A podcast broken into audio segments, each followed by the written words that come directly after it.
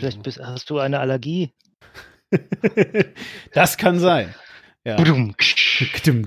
Übrigens, boah, ey, ich habe jetzt mein Mikro endlich gefixt. Das heißt, das letzte Mal so mega krass gerauscht, ne? Das war schrecklich, ey.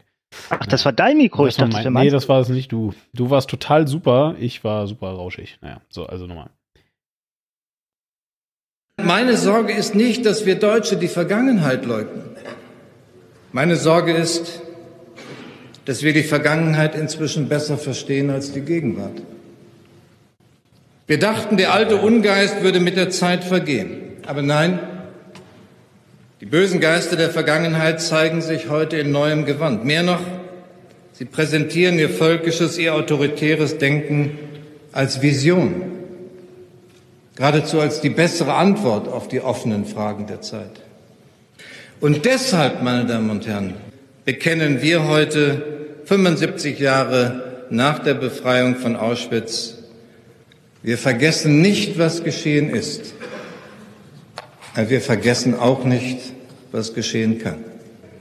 Das ist unsere Aufgabe, die Aufgabe, die uns die Erinnerung aufgibt.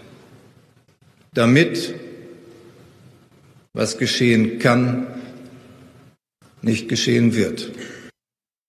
Ich finde keine Worte, die meine Trauer, aber auch meine Angst und meine Wut Ausdruck verleihen könnten.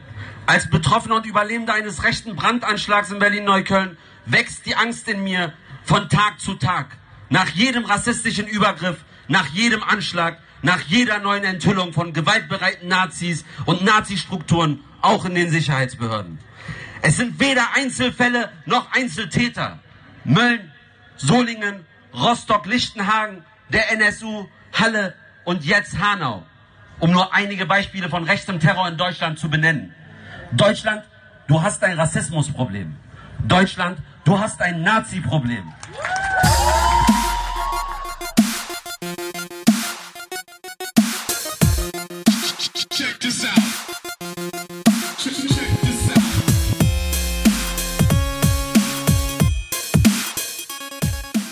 Hallo, hier spricht der erste deutsche, 21. deutsche Postcast. Am Mikrofon ist der Quink. Ja, hi. Und wie immer ist der Quink nicht alleine hier. Bei ihm ist der Demon. wir haben schon die Eins. Wir hatten letztes Mal eine Runde Folge, wusste ich gar nicht. Ja, ja. Letztes Mal war der 20. Postcast tatsächlich. Boah, ist komplett an mir vorbeigegangen. Ja, siehst du? Aber ich, also, ich finde, Party machen wir erst beim 50. Ist ja, ja vielleicht beim 25. ein bisschen.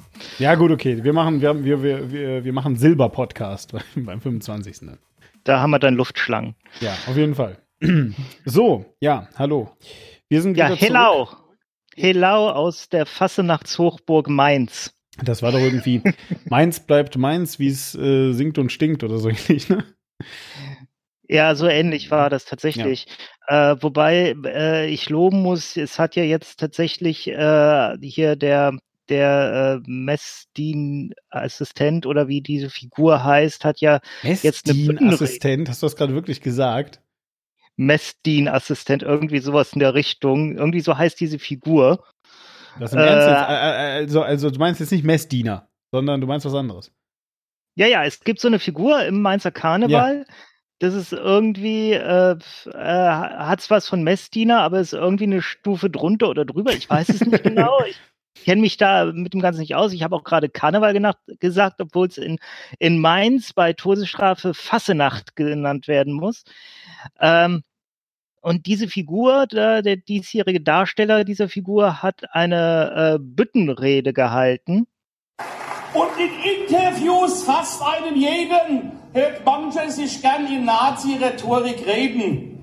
Ich habe eine Botschaft, ganz ohne Frage. Hört genau zu. Ich kann das auch.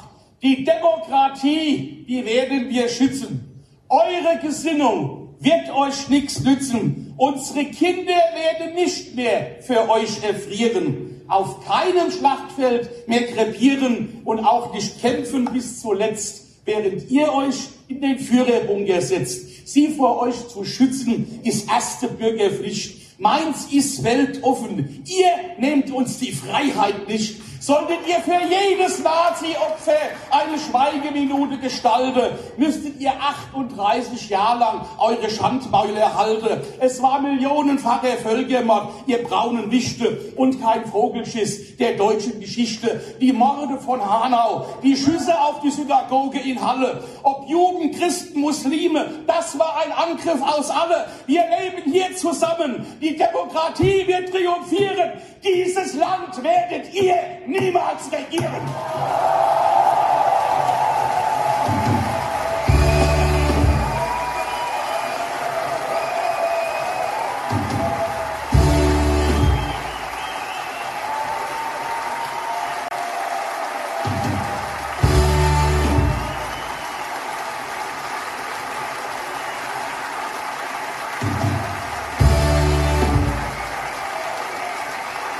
Was im Mainzer Karneval tatsächlich bemerkenswert ist, weil ja hier in Mainz die größte Karnevalsgesellschaft die Ranzengarde ist, die äh, zum Beispiel 2009 eine Auszeichnung für äh, Humor und sagt tolle Sachen an Thilo Sarrazin vergeben hat. Äh, ja, das ist wirklich so. Äh, das kann man nachlesen, das ist passiert. Das war, das war dann Satire, oder? Also worin bestand der Humor? Äh, keine Ahnung, weil der Sarrazin kam dann auch. Er hat so ein lustiges Gesicht, ne? gehalten. ne? So ein schiefes ja, Auge. Wahrscheinlich. Ja. Weil, weil weil sowas macht man sich nicht lustig. Also ich finde das auch, fand das auch sehr ungezogen von der Ranzengarde, das so zu machen. Aber äh, ja, es ist tatsächlich passiert. Und der Sarrazin kam auch, hat sich die Auszeichnung abgeholt und hat eine Rede gehalten, die wirklich, wo du wirklich sehr lange nach den Pointen suchen musstest. Mm, ja. Ja, äh, ganz ehrlich, bei Sarrazin suchen sehr viele Leute schon sehr lange nach der Pointe. Aber bedauerlicherweise, äh, sagen wir es mal so, ist er irgendwo im Giftschrank mit Hans-Georg Maaßen verschwunden und äh, wir haben jetzt derzeitig Angst, dass sie äh, vielleicht Männchen und Weibchen sind und sich dort vermehren. Wir hoffen allerdings, dass das nicht der Fall ist. Wir werden sehen. So. Ähm, da wir jedoch nicht der äh, karnevalistische Expertenpodcast aus Mainz sind, sondern eigentlich der Postcast. Noch nicht. Noch, noch nicht. Noch nicht, oh Gott. Okay, Quink plant eine Übernahme. Sollte, solltet ihr das nächste Mal nur noch Quink hören, dann wisst ihr Bescheid, woran das lag. Mich und Karnevalstuschs. Ja, Fassenachtstuschs, liebe Himmel. Ja, bist du denn ein äh, Fassenachts-Jeck? Äh, oder wie heißt das bei euch dann? Keine Ahnung, Narr. Ja, bist du denn ja, ein Narr? Überhaupt nicht. Aha. Ich hasse die Scheiße. Ja, okay, gut, super. Ähm, ja, genau. Und äh, in gewisser Weise ist das ja auch genau das, ähm, äh, weswegen wir uns hier zusammenfinden. Ihr merkt schon, heute ist alles ein bisschen anders, heute ist alles ein bisschen umgedreht. Nicht nur ist Quink heute nicht allein und ich bin quasi sein Begleiter. Nein, auch ich werde euch heute kurz erklären, was der Postcast eigentlich ist, weil ich mir gedacht habe, ach, es ist doch Fasenacht, da kannst du eigentlich nichts falsch machen. Und äh, deswegen möchte ich es jetzt mal auf einen Versuch ankommen lassen. Ähm, der Postcast ist ein äh, Podcast-Format, in dem wir versuchen, über ähm, ja, so ein bisschen Dinge, die passiert sind, zu reden, vor allen Dingen halt aber über den Diskurs, der mit ihnen verbunden ist. Mit anderen Worten, wir versuchen euch ja auf der einen Seite natürlich so ein bisschen zu erklären, was damals zu dem Zeitpunkt, über den wir so reden, plus minus passiert ist, oder eben was, worum es bei dem Thema geht und gleichzeitig aber halt eben auch versuchen wir euch so ein bisschen die Stimmen nahezubringen, ähm, entweder der Gesellschaft, der Politiker, der Medien, ja, ähm, manchmal auch ganz einfach nur irgendwelcher Leute, du und ich, diese äh, Art von ja. Leuten. Wir lesen die, Twitter vor. Und der Akteure. Der Akteure natürlich sowieso. Naja, und äh, unser Anspruch ist dabei aber vor allen Dingen, dass es nicht die tagesaktuelle Politik ist. Also was wir versuchen, ist eigentlich äh, Dinge zu vermeiden, wie zum Beispiel im 20. Postcast, dass wir über einen noch laufenden ähm, Fall wie die Thüringen-Wahl sprechen. Hin und wieder ist das halt unvermeidbar, weil wirklich die, ähm, ich sag mal, das, das Beben, was äh, von diesen Ereignissen ausgeht, ähm, auch wirklich hinein in die Geschichte so wichtig ist, dass man da nicht einfach so dran vorbeikommt. Aber vor allen Dingen nehmen wir uns heraus, dass wir jederzeit zu ähm, diesen alten Sachen wieder zurückgehen können, uns korrigieren können natürlich, auch neue Entwicklungen darstellen können und vor allem aber halt eben auch Sachen bereden können, die alt sind, die vorbei sind und die eben genau, wie ich eingangs erwähnte, genau eben nicht mehr tagesaktuell sind, aber trotz alledem eigentlich einen riesigen Impact auf unsere Zeit haben. Ein gutes Beispiel dafür ist zum Beispiel der Postcast. Das müsste der, ich glaube, neunte sein über 9-11, den wir damals gemacht haben, ähm, wo wir eben auch quasi so ein bisschen euch erklären, warum eigentlich der 11. September noch immer ein wichtiges Datum ist. Wenn ihr das also wissen wollt, könnt ihr das alles entsprechend auf warm-klar.de nachhören. So. Und jetzt erzähle ich der Quink, was heute unser Thema ist. Genau, heute äh, ist das Thema ausgelöst tatsächlich wieder durch ein aktuelles Beben, aber wir schauen über dieses Beben hinaus in äh, Dinge, die dahinter liegen. Und zwar ist es ja leider am, äh, ich überlege, wann war das jetzt genau? Dienstag oder Mittwochabend äh, kam es im hessischen Hanau, was tatsächlich von mir in Mainz gar nicht so weit entfernt ist, also 20 Kilometer von Frankfurt. Ähm, dort äh, ist einem Menschen nichts Besseres eingefallen, als äh, zu einer Shisha-Bar zu fahren dort das Feuer auf die Gäste zu eröffnen mit einer Glock-Handschusswaffe, ist dann weitergefahren zu einer anderen Shisha-Bar, um dort noch einmal dasselbe zu tun. Sein äh, Pkw konnte identifiziert werden. Die Polizei stürmte wenig später sein Privat, äh, sein Privatdomizil, wovor der Wagen geparkt war, und fand sowohl seine Leiche als auch die seiner Mutter, die er anscheinend äh, ebenfalls getötet hatte. Es gab an diesem Abend insgesamt elf Todesopfer. Und der Täter, wie sich herausstellte, äh, handelte aus rassistischem Hass, rassistischen Motiven. Was uns dazu bringt, heute die Frage zu stellen, äh, ja, okay, wie äh, kann es natürlich zu sowas kommen? Und wie ist allgemein die Debatte über nicht weiß gelesene Menschen in Deutschland. Und das allein, glaube ich, braucht bereits eine Erklärung. Was bedeutet nicht weiß gelesen? Das ist einfach eine äh, Art in der Rassismustheorie zu sagen, Menschen werden als äh, durch ein offen sichtbares Merkmal oder durch ein in dem Moment sichtbares Merkmal als nicht zur Mehrheitsgesellschaft zugehörig erkannt. Das können zum Beispiel schwarze Haare, dunkle Hautfarbe sein. Das kann aber zum Beispiel auch ein ausländisch klingender Name sein. Ich kenne zum Beispiel, äh, es gibt ja den wundervollen Podcast Die migrantische Welle, äh, Entschuldigung, die kanakische Welle. Ähm, wo der äh, eine der beiden Podcaster, der ist äh, von der Abstammung her Palästinenser und hat auch einen palästinensischen Namen, aber man sieht ihm das nicht an. Er wird immer als weiß gesehen, deswegen hat er am Flughafen immer die schönen Erlebnisse, dass er ganz normal behandelt wird, bis zu dem Moment, wo er seinen äh, Ausweis vorzeigen muss, seinen Reisepass, und ab dem Moment wird er dann dreimal kontrolliert.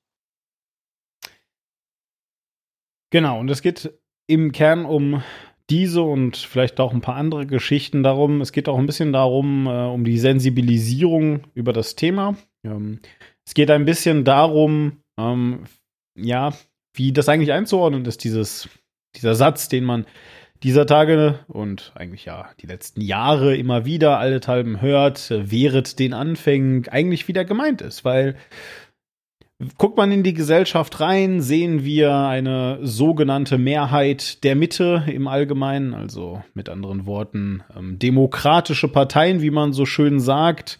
Da befleißigt man sich auch mal, die aufzuzählen. Das sind natürlich vor allem die SPD, die CDU, die Grüne und natürlich die FDP. Haben eine Mehrheit zusammen und äh, extreme Kräfte wie also die Linke und die AfD sind außen vor. Und ähm, auch wenn man Menschen auf der Straße fragt in Deutschland, wenn man in seinem Bekanntenkreis reinhorcht und so weiter, sagen viele Leute selbstverständlich im Brustton der Überzeugung, sie sind keine Rassisten. Und das stimmt auch. Also das sind alles Menschen, die ähm, keinen Hitlergruß zeigen, die ähm, sicherlich nicht irgendwie äh, über den Kanacken oder sonst irgendetwas reden und ähm, die eigentlich ein wenig nach der durchschnittlichen Devise leben und leben lassen äh, ihre Existenz bestreiten, was erstmal völlig okay ist. So und doch gibt es dann halt eben Vorfälle. Und ich meine, Hanau ist ja jetzt nicht das erste Mal, dass wir überhaupt jemals über Rassismus sprechen.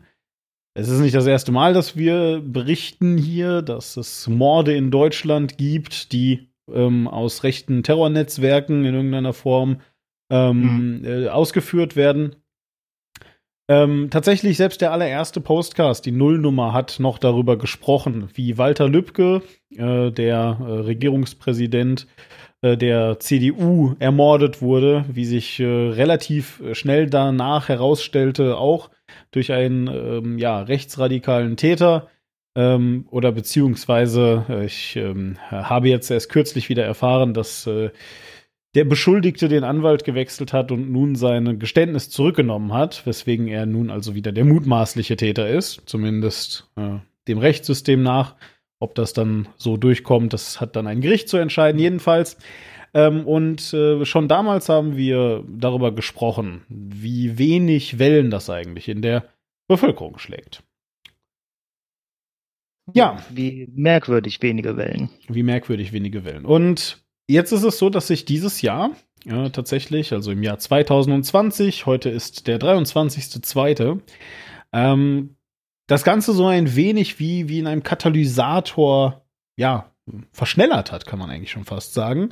Ja, ähm, äh, jedenfalls die, die Ausprägungen immer stärker geworden sind und es wirkt zumindest auf mich derzeitig so, als wenn nicht nur ähm, äh, die, wie soll ich sagen, Politik, sondern tatsächlich auch Teile der Gesellschaft mittlerweile sich wirklich fragen, was eigentlich Rassismus überhaupt ist und was eigentlich okay ist und was man eigentlich tun sollen könnte und ob es nicht eigentlich auch okay ist, sich irgendwie vielleicht rein theoretisch, wenn es ja eine Machtoption ist, sich mit Hilfe der AfD in einen Landtag zu wählen.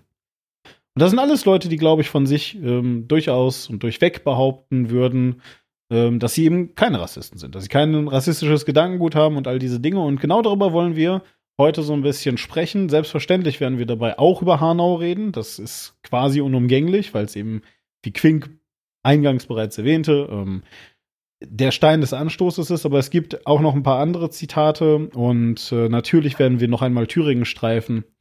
Und ähm, hm. ja, da wollen wir jedenfalls heute mit euch auch gemeinsam mal ein bisschen mal ein bisschen reinschauen und vielleicht auch mal gucken, wie es eigentlich so ist mit der CDU. Ja, und ähm, wie sehr die eigentlich ähm, Abgrenzungsprobleme hat oder vielleicht auch genau. Nicht. Wir haben übrigens selbstverständlich auch versucht, eine äh, als nicht weiß gelesene Person hier für den Postcast zu gewinnen. Ähm, hat leider nicht geklappt, was wahrscheinlich auch mit daran lag, dass, äh, dass wir das Thema relativ knapp entschieden haben und auch und nur eine Person angefragt haben aus Angst, dass äh, wenn wir mehrere Anfragen, mehrere Ja sagen, und äh, wir dann plötzlich einen sehr vollen Postcast haben. Aber das ist tatsächlich, äh, hat niemand zugesagt. Deswegen sind jetzt hier wir zwei Weißbrote allein, um über dieses Thema zu reden. Aber wir hoffen euch trotzdem, auch wenn wir diese, diesen ganz direkten Einblick in das äh, Nicht-Weiß-Sein in Deutschland nicht haben, hoffen wir euch doch einige Dinge mitgeben zu können. Einer von uns ist immerhin ausgewandert und wird regelmäßig sehr enttäuscht angeguckt, dass er kein Schweizerisch spricht, weil ähm, äh, solange ich meinen Mund nicht aufmache, man zumindest glauben könnte, dass ich einfach ein dicker Schweizer bin. Was auch an sich schon relativ auffällig ist, weil alle Schweizer immer muskulös und gut aussehend sind. Davon abgesehen ja. aber. Ähm, Äh, genau wie alle Deutschen immer blond und bläulich Immer alle, jeder. es gibt ja. keinen, äh, da gibt es keine. Außer Quink, weil der hat ja nachweislich keine Haare mehr, aber das ist so eine ganz andere Geschichte. Aber die Haare, die ich nicht mehr habe, waren blond. Als Kind war ich tatsächlich blond. ich glaube, als Kind ist irgendwie jeder blond. Wahrscheinlich sind, also ganz ehrlich, wahrscheinlich sind, sind äh, sogar Kinder in der Türkei als Kind blond. das ist irgendwie. Ja, es ist ganz, naja, wie immer auch sei. Ähm, zurück zum, äh, zum, zum eigentlichen Thema, ja. Es ist so, dass ähm, sich dieses, diese Thematik, diese ähm, äh, Rassismus, die Diskussion so ein wenig eben halt eigentlich an der, an der Frage bricht, wann man denn nun eigentlich ein ähm, Rassist ist und wann nicht. Und wann man eigentlich rassistisches Gedankengut hegt oder wann eben auch nicht. Und da gibt es, glaube ich, äh, zu zwölf Leuten äh, 24 Meinungen ungefähr. Mhm. Und ähm, ich sag mal so, ähm, wir haben hier, ich habe einen, einen ähm, kleinen Podcast-Schnipsel mitgebracht, den ich entweder in Teilen, vielleicht sogar komplett schon einmal in einem anderen Postcast abgespielt habe. Aber weil wir der Postcast sind, ist das völlig okay und wir dürfen das. wir dürfen das. Genau. Da kommt jetzt nicht die Podcast-Polizei und haut uns auf die Rübe. Wie bei allen anderen. ja, Quink äh, ist ja dafür verantwortlich. Da, der, du kontrollierst genau. ja äh, auch auf YouTube immer, dass jeder Content maximal einmal im Internet ist. Ja, und ich äh, gehe rum und äh, höre mir jeden einzelnen Podcast an und wenn diese Dinge zweimal tun, dann äh, Arsch treten. Ja, ganz genau. Und ähm, ja, jedenfalls. Und da, da würde ich euch jetzt ganz gerne mal eben ähm, äh, diese, diese kleine, äh, diese, dieses kleine Stück vorspielen. Es geht drei Minuten, ist also eine Weile länger und es kommt aus der Lage der Nation. Philipp Banse hat da äh, einen kleinen äh, Monolog gehalten. Ähm, so ein bisschen über Alltagsrassismus und über Gedanken, die man halt eben so hat, wenn man Menschen sieht, die ganz offensichtlich anders aussehen als man selbst. Und damit ist nicht gemeint, dass die vielleicht eine gebrochene Nase haben, die schlecht wieder zugewachsen ist oder sowas, sondern natürlich Dinge wie die Hautfarbe beispielsweise. Und äh, wir hören da jetzt mal genau hin wie bei vielen ist diese Rassismusdiskussion immer, ja, es gibt diese Leute, die sind durch solche rassistischen Tiraden anzusprechen, aber betrifft ja nicht mich. Mhm. Und da, glaube ich, ist es wichtig, mal einen Punkt zu machen und euch auch einen kleinen Literaturtipp hinzuweisen. Also, ich hatte neulich äh, das Erlebnis, dass ich in Leipzig am Bahnhof stand. Und da war ein Geldautomat. Und ich wartete also auf, dass dieser Geldautomat frei wird, weil ich daran wollte. Um diesen Geldautomat standen drei schwarze Männer. Frage war natürlich, warum stehen drei schwarze Männer um diesen Geldautomaten? Meine ersten drei Gedanken in dieser Reihenfolge waren, die brechen ihn auf, die wollen ihre Sozialkohle abholen, die haben keine Ahnung, wie der Bankautomat funktioniert. Die sind zu doof, den zu bedienen auf Deutsch, ja? ja. Äh, Fußnote, ich bin dann hingekommen und habe es geschafft, viermal, viermal meine EC-Karte falsch in diesen Automaten zu stellen. Fußnote. Ja. Anyway. Aber da war ich über mich selber erschrocken. Ich stand da und dachte, alter Schwede. Ich würde sagen, ich bin kein Rassist. Aber diese Gedanken und diese, sagen wir mal, diese Vorurteile, die es ja im, im wahrsten Sinne des Wortes sind, ich, es ist halt keine individuelle Schuld, die wir uns da alle aufladen. Und viele haben solche rassistischen Impulse und Gedanken und Vorurteile. Ja. Und da musste ich halt an ein Interview auch denken, was Alex Bloomberg gegeben hat, äh, Chef von Gimlet, so ein Podcast-Label. Und der sagte irgendwann mal, na ja, wenn ich sage, wir leben in einer rassistischen Gesellschaft, sagt er, ist das kein politisches Statement, es ist ein Fakt. Und da habe ich damals gedacht, wow, das ist aber, da lehnst du dich aber echt weit aus dem Fenster. Und ich würde sagen, nach der Lektüre dieses Buches, und ich so ein bisschen drüber nachgedacht habe, doch, wahrscheinlich ist es so. Wahrscheinlich leben wir in einer Gesellschaft, die rassistisch strukturiert ist und wo wir als Weiße uns so an Privilegien gewöhnt haben und so auch geprägt sind durch 300, 400 Jahre rassistische Politik, rassistische Gesellschaftsstrukturen, dass selbst Leute wie ich, der sagen würde, ich bin durchschnittlich informiert, ich glaube, ich bin kein Rassist, und trotzdem stehe ich da und halte drei Leute für Verbrecher, nur weil sie schwarze Haut haben. Und genau. Und das ist eigentlich ein sehr gutes Beispiel für diesen äh, Alltagsrassismus, von dem man eben so redet. Und ähm, ich weiß gar nicht. Hattest du sowas schon mal? Ja, ähm, habe ich häufig, äh, schäme ich mich für. Äh, muss man aber ganz einfach auch wirklich sagen, das ist uns ja auch leider Gottes antrainiert. Also wir, wir werden ja, wir wachsen ja mit diesen Narrativen, sagt man, äh, also mit diesen äh, Grundgeschichten auf, von wegen, und wenn ein Mensch so oder so aussieht, dann äh, steckt hinter dem wahrscheinlich dieses oder jenes. Und ähm, sind von da aus auch darauf konditioniert, einfach ähm, ja gewissen Menschen weniger zu vertrauen oder mit denen halt gewisse Dinge wie eben diese drei äh, Menschen mit dunkler Hautfarbe, die brechen jetzt hier das äh, das Bankautomatismusgerät auf. Und ähm, das sind so Gedanken, die kommen einem ganz automatisch, weil die auch so tief in uns einprogrammiert sind. Da können wir nichts gegen tun. Was wir machen können, ist damit bewusst umzugehen und zu erkennen, ah, Moment, jetzt habe ich gerade hier einen dieser rassistischen Gedanken, die mir einprogrammiert sind. Den muss ich beiseite tun und dahinter schauen und schauen, wie es wirklich ist. Gibt es Bevölkerungsgruppen, die du mit besonderem Rassismus belegst, wo du sagst, ja, also wenn, wenn jemand, wenn ich, wenn ich, keine Ahnung, an Ort XY bin oder wenn ich äh, mit einer Person rede, die zum Beispiel schwarz ist, die zum Beispiel ein äh, äh, nahöstliches ähm, Aussehen, also irgendwie, weiß ich jetzt auch nicht, ähm, äh, ich sage jetzt mal einfach türkisch, ja, äh, im Wissen, dass es äh, jetzt ein bisschen schwierig ist, das so genau einzugrenzen, aber du weißt, was ich meine, ja? Ähm, ja. Wenn ich denen begegne, dann ist das besonders stark. Wenn, wenn Leute einen besonderen Akzent haben, gibt es da irgendwas Bestimmtes, was dich äh, besonders triggert oder? Ähm, ich würde sagen, je mehr jemand in äh, gemäß einer gewissen Rolle auch äh, sein Aussehen gestaltet. Das heißt, wenn ich jemanden auf der Straße sehe, der äh, hier im im muslimischen Gewand ist, dann kommen bei mir die ganzen anti-islamischen Narrative in den Kopf. Mhm. Okay. Also zum Beispiel, dass die ihre Frauen unterdrücken und schlagen, oder? Ja, zum Beispiel. Oder dass ähm, äh, dass die halt so total streng sind und gegen unsere äh, westliche Weltordnung und so weiter und so fort. Und ich, das muss man in dem Moment halt einfach ganz klar sagen, ich kenne diesen Menschen nicht. Ich weiß nicht, wie der wirklich tickt.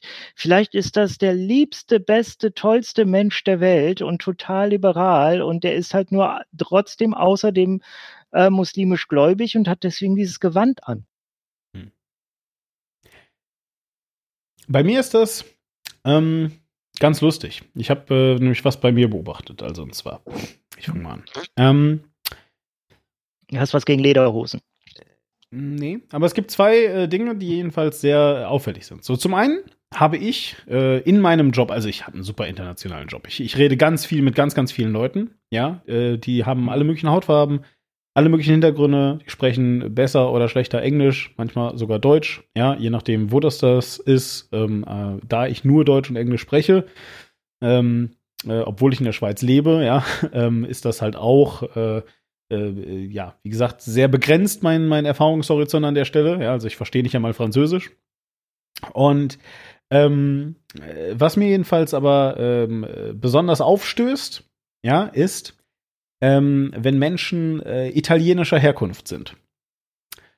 Und das liegt nicht etwa daran, dass ich jetzt irgendwie, dass meine Eltern besonders rassistisch gegen Italiener waren oder so, sondern dass ich ganz konkret in meinem Job sehr, und zwar sehr extrem ans Mobbing grenzende schlechte Erfahrungen mit Italienern gemacht habe. Und obwohl ich weiß, dass das ganz spezifische Personen waren, die nicht scheiße waren, weil sie Italiener sind, sondern weil sie scheiße waren, mhm. habe ich im Kopf, wenn ich mit Italienern, wenn ich, wenn ich Italienern so begegne, ach du meine Güte, der könnte scheiße sein. Lustig ist, wir haben in Deutschland ja tatsächlich eine äh, Tradition des Rassismus gegen Italiener, weil die Gastarbeiter, die in den 60er Jahren kamen, das waren nicht nur Türken, das waren auch sehr, sehr viele Italiener. Ja. Das weiß man nur heute nicht mehr, weil äh, ja, weil heute ist, äh, ist es nicht mehr der böse Ausländer, heute äh, ist es halt der böse Moslem, um den man sich Sorgen macht. Ich kann nicht sagen, ob die alle aus Italien kamen, aber du kannst, wenn du mal irgendwann in der Schweiz sein solltest, mal mit einer Bergbahn fahren und äh, dir, weiß ich nicht, keine Ahnung, jetzt das Jungfrauenjoch oder sonst was, äh, was vielleicht weniger teuer ist, angucken. Aber jedenfalls äh, da mal hochfahren. Und bei ganz, ganz vielen Bergbahnen gibt es dann auch so ein, so entweder einen kleinen, also je nachdem, wie touristisch es aufgebaut ist, hast dann halt eben entweder ein richtiges Museum oder halt zumindest so eine, so eine kleine Wand, wo so ein paar Bilder aus, als das hier gebaut wurde und so weiter sind. Und äh, ganz häufig hast du dann halt auch die Namen stehen derer, die beim Bau gestorben sind. Das passiert halt. Ich meine, das ist halt ein Berg, ja, und du baust da eine, äh, eine Schienenbahn oder eine, eine Zahnradbahn, baust du da halt hoch. Ja, äh, und zwar bevor da irgendwas befestigt ist. Und dann sterben manchmal Leute. Und äh, was besonders auffällig ist, ist, dass ganz viele Namen zumindest mal italienisch äh, klingen. Ja, ob die alle Italiener jetzt äh, Staat, äh, die italienische Staatsangehörigkeit haben, weiß ich nicht, aber ist in der Schweiz jedenfalls definitiv auch ähm, ein sehr interessantes Ding. Ähm, so, das ist jedenfalls die eine Geschichte. Die kann ich ganz konkret auf eine, auf ein Erlebnis, was ich hatte, zurückführen. Ne? Also ich kann sagen, da ist ein Italiener Und Italiener, ähm, äh, da habe ich schlechte Erfahrungen mitgemacht, deswegen so, ne? Und da kann ich auch ganz bewusst gegen ankämpfen, weil ich mir eben immer wieder sagen kann, so, ja, okay, komm, ne? Ähm, besonders schlimm ist übrigens, wenn die aus Milan kommen. Ach du meine Güte, ja. hat auch keinen Grund, ja. Wenn der mir sagt, ich komme aus Rom, ich äh, komme aus Rom, dann habe ich immer gleich ganz kauzige, lustige äh, Geschichte. Ich habe mal einen äh, Römer äh, kennengelernt, mh, hm, der mir dann halt eben erzählte, dass sie da keine U-Bahn haben, weil bei denen alles voll mit alten Ruinen ist. Und die können sie halt leider, dann dann können sie halt keine U-Bahn richtig bauen. Das nervt total. da habe ich auch gedacht. Geschichte. Ja, das ist tatsächlich, das ist tatsächlich der Grund, weshalb Regensburg keine äh, ja. U-Bahn hat. Ja, geschichtliches weil, Erbe als, äh, als Strafe. Sobald du in Regensburg Regensburg ein Loch gräbst, findest du irgendwas Römisches und ja. dann kommen erstmal die Archivare. Genau, so jedenfalls. Also, wie gesagt, das war jetzt diese Sache mit, mit, den, mit den Italienern. Jetzt habe ich aber noch eine zweite Sache und die finde ich viel faszinierender.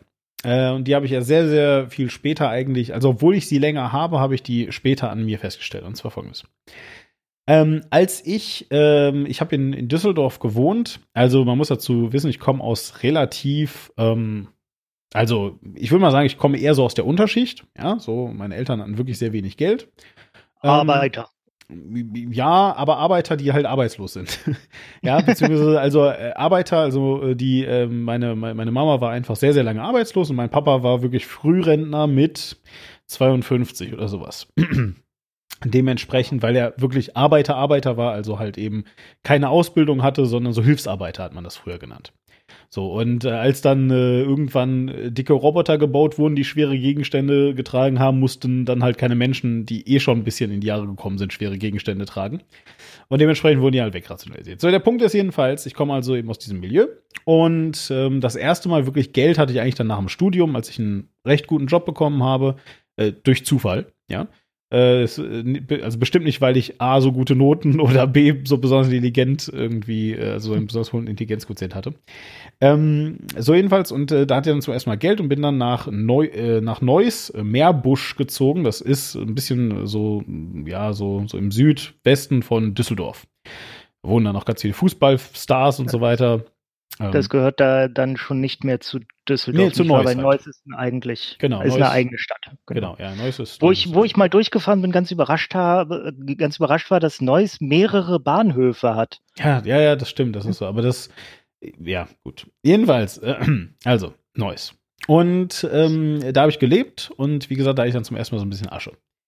Und was ich dann gemerkt habe, ist, dass wenn ich, äh, auch da hatte ich dann schon einen Job, mit dem ich dann viel im Ausland war. Und sobald ich aber ähm, entweder an große Bahnhöfe gekommen bin, vor allem aber im Ausland, ähm, habe ich es mir dann angewöhnt, eine Gangart zu haben. Ich habe ein bisschen dicken Popo, ja, und ähm, äh, weil ich, weil ich beim äh, so in meiner äh, Tasche im Hintern halt mein Portemonnaie trage, ähm, ist das verhältnismäßig leichter eigentlich rauszufischen, wenn man ein bisschen was kann, denke ich mal, ja. Jetzt trage ich meistens einen Mantel, der das verdeckt, aber auch das, ich denke mal, das kriegt man hin als guter Taschendieb. Und dementsprechend habe ich mir eine Gangart angewöhnt, in der ich in ähm, mehr oder weniger erratischen Bewegungen immer mal wieder mit meiner Hand hinten über meine Brieftasche äh, streiche. In der Hoffnung, weißt du, dass das irgendwas hilft. Ich glaube nicht, dass das was hilft. Aber äh, das ist Homöopathie, okay? So, jedenfalls. Und äh, ich habe aber, ich habe aber gemerkt, wenn ich in Düsseldorf am Bahnhof bin, mache ich das nicht weil da kenne ich die Leute ja. wenn, ich in, wenn, ich, wenn ich in London am Bahnhof bin, dann sowieso, ja. Aber auch wenn ich in Frankfurt am Bahnhof bin, mache ich das schon. Ja, weil da sind die Leute böse in Frankfurt. Also es ist ja richtiger Hauptverkehrsknoten. Berlin, ach du meine Güte. Also Berlin am besten nehme ich da das Portemonnaie und tue es wirklich in meine Umhängetasche, die dann noch so mit so Klickverschlüssen zu ist und so weiter. Hast du mal geguckt, wie die Straßenkriminalität in Düsseldorf tatsächlich ist? Also ich nee. kenne jetzt da keine Statistik. Nee, nee, nee, nee, leider gar nicht. Also ich weiß da nichts von. Aber äh, ich meine, versuche ich, äh, äh, verstehst du, versuche es nur gerade zu illustrieren, wie das funktioniert. Ja, ja. So.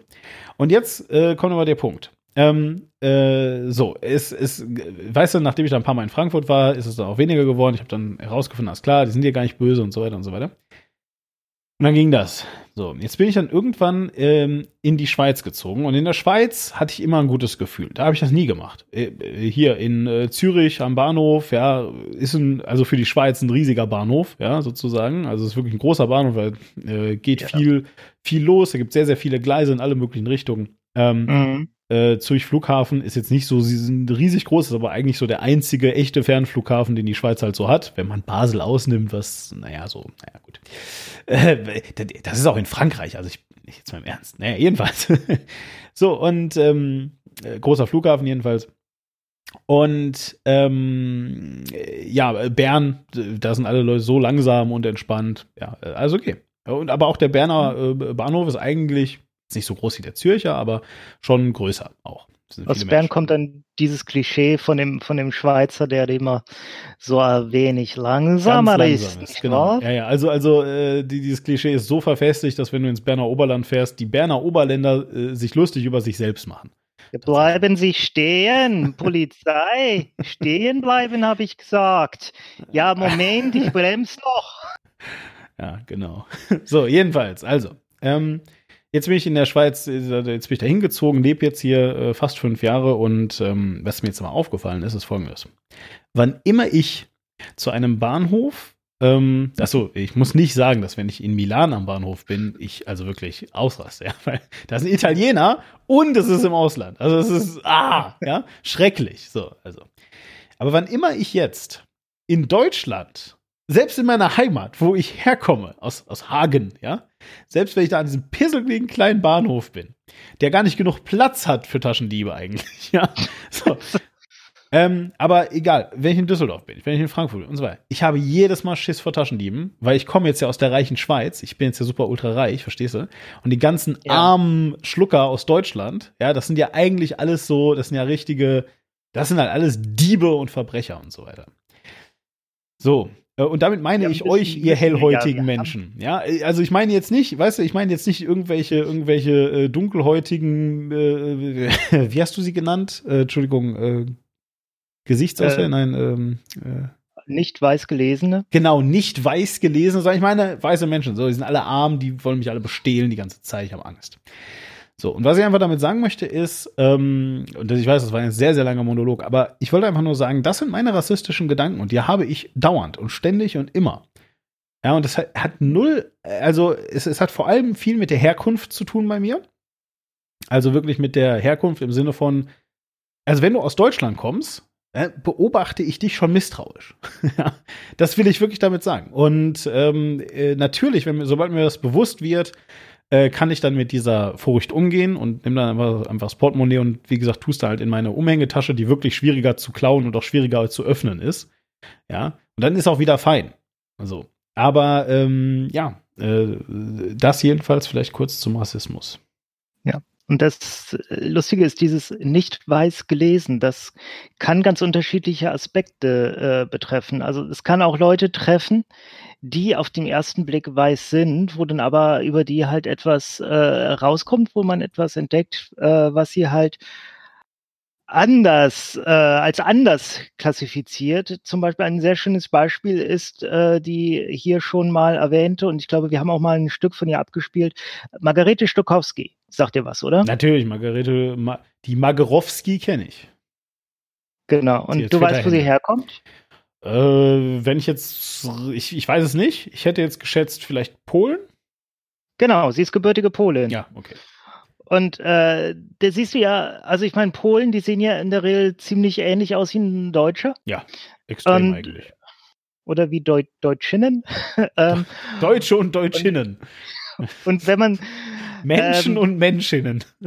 Genau.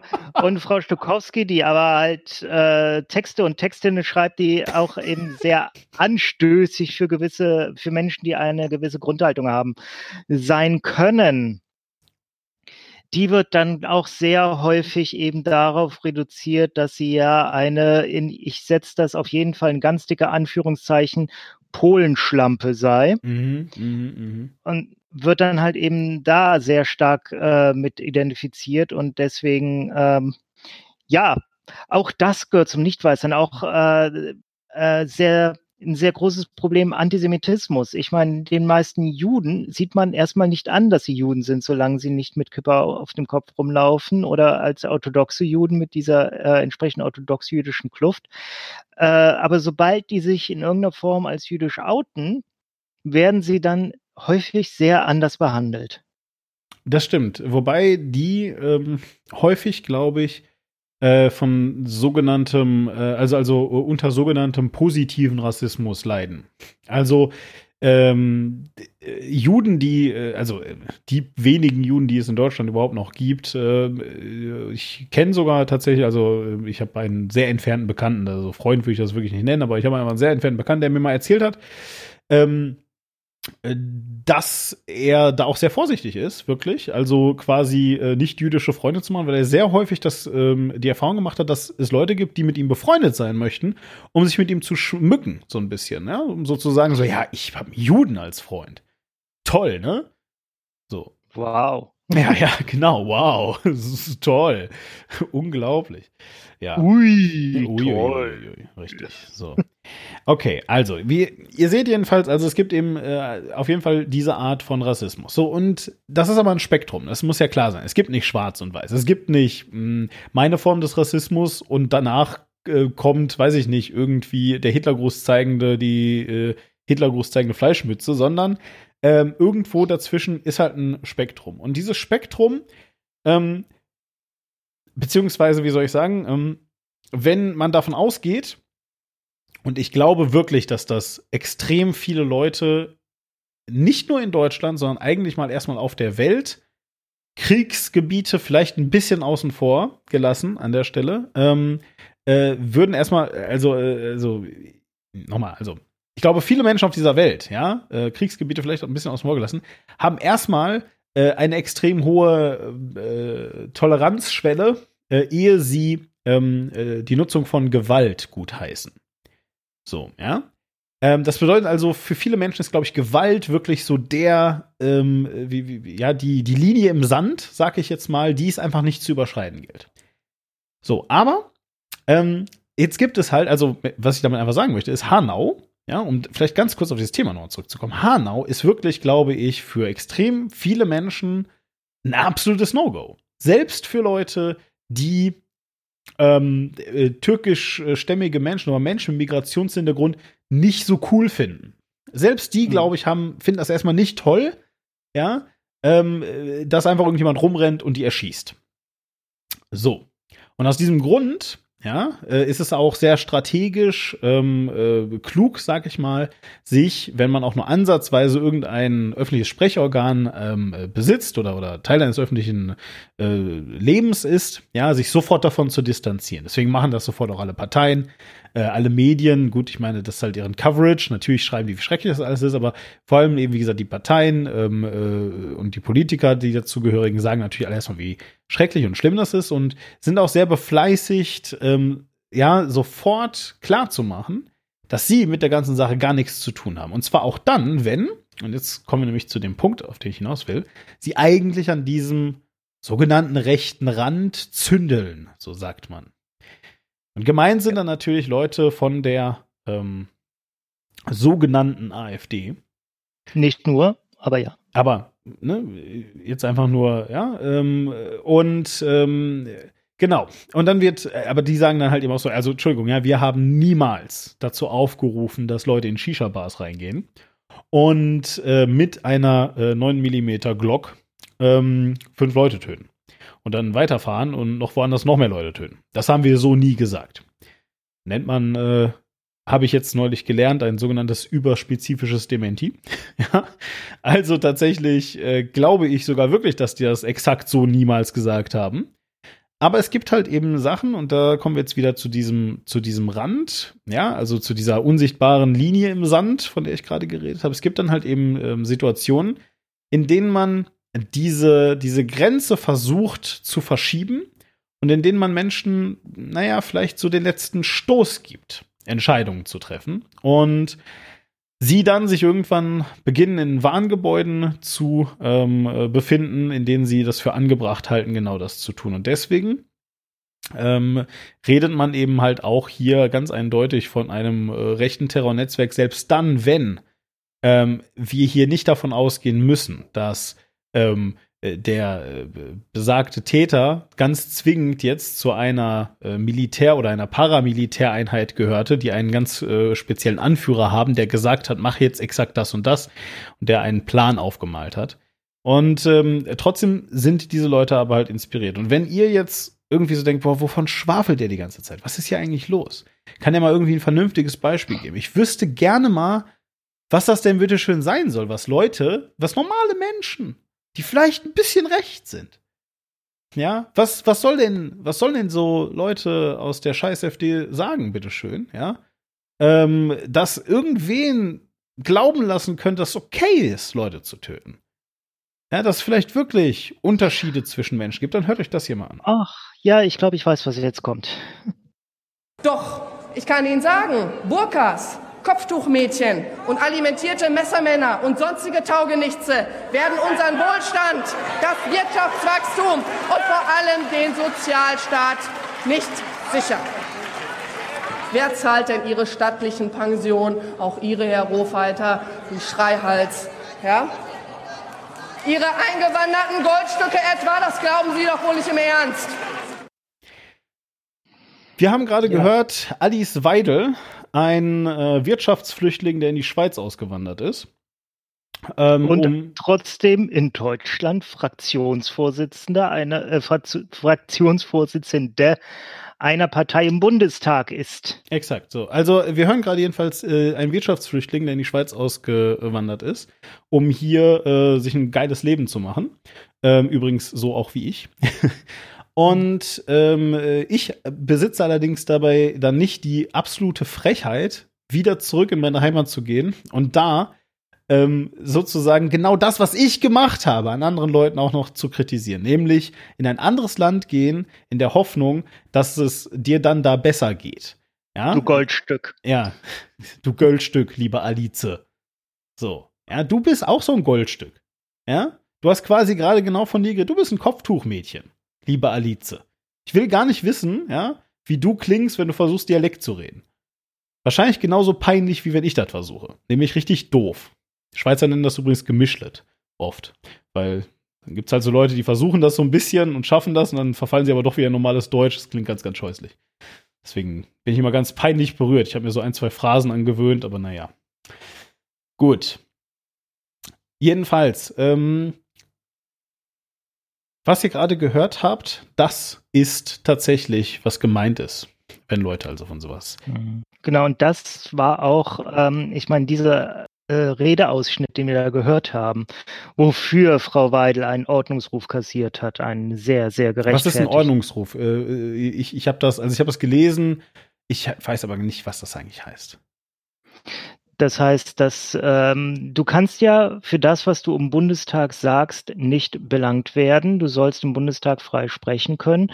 Aber wenn du dich äh, stark daneben benimmst, dann kriegst du zumindest hier einen äh, Ordnungsruf vom Bundestagspräsidenten oder stellvertretenden Bundestagspräsidenten, der oder die der Sitzung gerade vorsitzt und äh, ja, das ist quasi eine, eine Verwarnung, das ist ein Schuss vor den Bug. Aber was da jetzt tatsächlich passieren kann, deswegen als letzte Konsequenz, keine Ahnung. Hm, ja. Weil meines Wissens hat Frau Weidel da keine weiteren Konsequenzen von getragen. Also der Ordnungsruf, der wird irgendwo aufgeschrieben, so hat sich daneben benommen und das ist dann notiert. Fertig, Eintrag in der Akte. Ja, aber was ist denn jetzt auch eigentlich so schlimm daran? Was, was, was ist denn eigentlich so schlimm daran an dem, was sie gesagt hat? Jetzt abgesehen davon, dass es natürlich super bigott ist, weil sie selbst ein, äh, eine Auswanderin ist in dem Fall.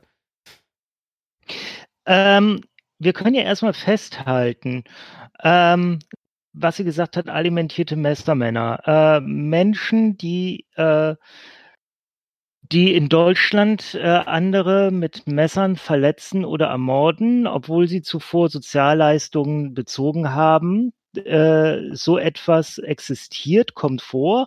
Aber was sie halt dadurch, äh, durch diese verallgemeinernde Sprache und dazu noch dieses, dieses Bonbon von alimentierten Messermännern. Das geht ja auch so schön über die Zunge, alimentierte Messermänner und äh, Kopftuchmädchen und so. Dass sie äh, kreiert eben ein Bild, was sie auch durchaus kreieren möchte. Ähm, das vermittelt, das ist so der Usus, das ist das, wie diese Menschen normal sind und sich normal geben. Und äh, vor denen müssen wir uns schützen. Ja, aber raff ich nicht, ist doch nur Sprache. Ja, aber Sprache kreiert Wirklichkeiten, kreiert Narrative im Kopf der Zuhörer, da äh, immer wieder eine schöne Empfehlung. Ähm, äh, wie heißt er? Anatol Stefanovic, der äh, arbeitet sehr viel zum Thema, was, was Sprache im Kopf der Zuhörer macht. Das ist der äh, Sprachwissenschaftler aus Berlin, äh, vorher aus Bremen und war auch mein Dozent an der Uni. Ehrlich? Ähm, ja. bei dem äh, gelernt. Genau, ich hatte eine Vorlesung bei ihm tatsächlich. Ich duze mich auch mit ihm. Oh, cool. Ähm, der ähm, der hat zum Beispiel auch äh, einen sehr schönen Aufsatz darüber geschrieben, warum politisch korrekte Sprache eine Frage der Moral ist. Also was teilweise satirisch, weil äh, er da ein Argument der Gegner von politisch korrekter Sprache, die immer gerne mit Moral kommen, dass er das einfach umdreht. Aber er dreht es tatsächlich logisch um und hält es ihnen halt komplett entgegen. So, nein, moralisch wäre es eigentlich so zu reden, wie äh, wir es vorschlagen, dass es politisch korrekt wäre. Und, ähm, also ja, sehr interessanter Mensch, des, äh, dem man auf Twitter folgen kann, A. Stefanovic. Ähm, schaut ihn euch an und ähm, du ja, der das eben nicht zu so schnell aussprechen, sonst klingt das, als würdest du ihn beleidigen wollen. A. Stefanovic? Ja. As? S? Keine Ahnung. Ja, Schon gut, ist okay. Der Arsch Stefanovic. Ach, Arsch Stefanovic. Ah. Ja, genau, ist okay. Also, ähm, der A. Stefanovic. Ja. Oder Stefanovic, je nachdem. Also, ähm, der hat auch viel dazu geschrieben und den kann man, äh, de, äh, dessen Schriften kann man sehr viel auch finden. Ähm, weißt du, wer auch darum dazu geht, geschrieben hat?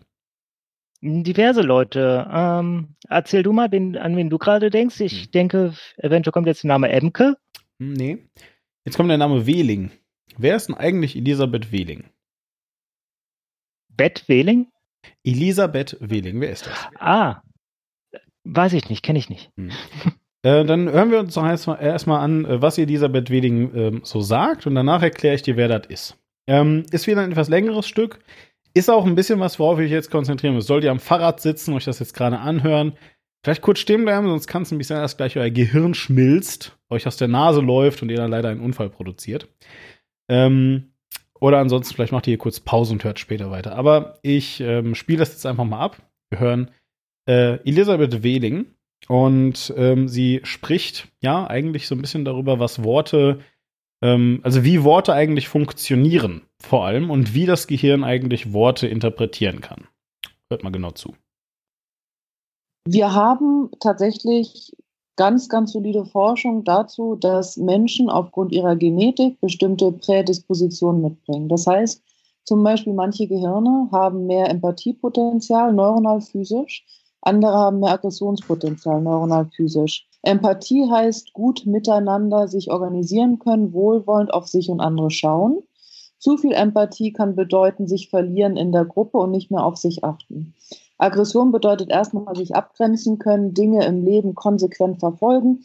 Zu viel Aggression bedeutet nicht mehr kooperationsfähig, nicht mehr empathiefähig zu sein. Weder Aggression noch Empathie ist per se gut oder schlecht. Es sind aber zwei unterschiedliche neuronale Prämissen, mit denen wir sozusagen auf die Welt kommen können.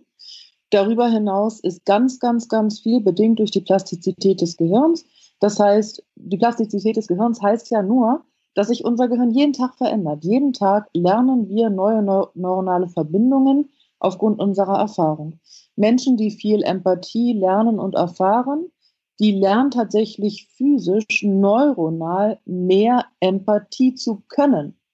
Und Menschen, die viel Aggression und Angst erfahren, lernen neuronal, weil dieser Bereich dann viel relevanter wird für das Gehirn physisch, lernen sie eher im Bereich von Aggression, Abgrenzung und so weiter zu agieren.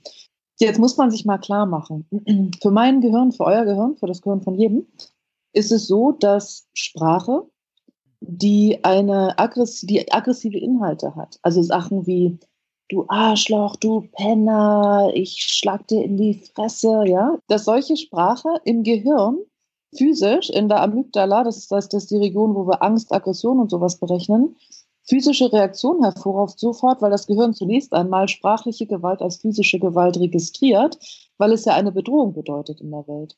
Ähnlich ist das, wenn ich mit, kennt ihr es, wenn man mit jemandem streitet und der Gast gestikuliert so ganz nah an einem dran? Auch diese Form des gestikulierenden Streits zum Beispiel wird vom Gehirn sofort als Bedrohung wahrgenommen. Das nennt sich Peripersonal Space. Was ist das? Alles, was in, in Reichweite eurer Arme ist, das ist der Peripersonal Space.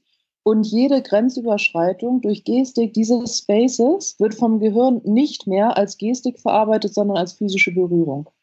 Das ist ein Abwehrmechanismus des Gehirns. Das heißt, wenn ich mit jemandem streite, wenn ich ganz aggressive Sprache benutze, dann vielleicht noch eine aggressive Gestik, dann ist mein Gehirn physisch nichts anderes als angegriffen. Unser Gehirn versteht dann wiederum Sprache, indem es diese Sprache simuliert. Wenn ich zum Beispiel jetzt zu euch sage, laufen, laufen, laufen, laufen, laufen, laufen, laufen und ihr werdet jetzt alle in Scan, also in fMRIs drin, im Gehirnscan drin, dann würde in eurer Prä, ähm, Premotor Cortex, also im prämotorischen Zentrum, würde aufblitzen genau die Region immer und immer und immer wieder, in der ihr Fuß- und äh, Beinbewegungen plant.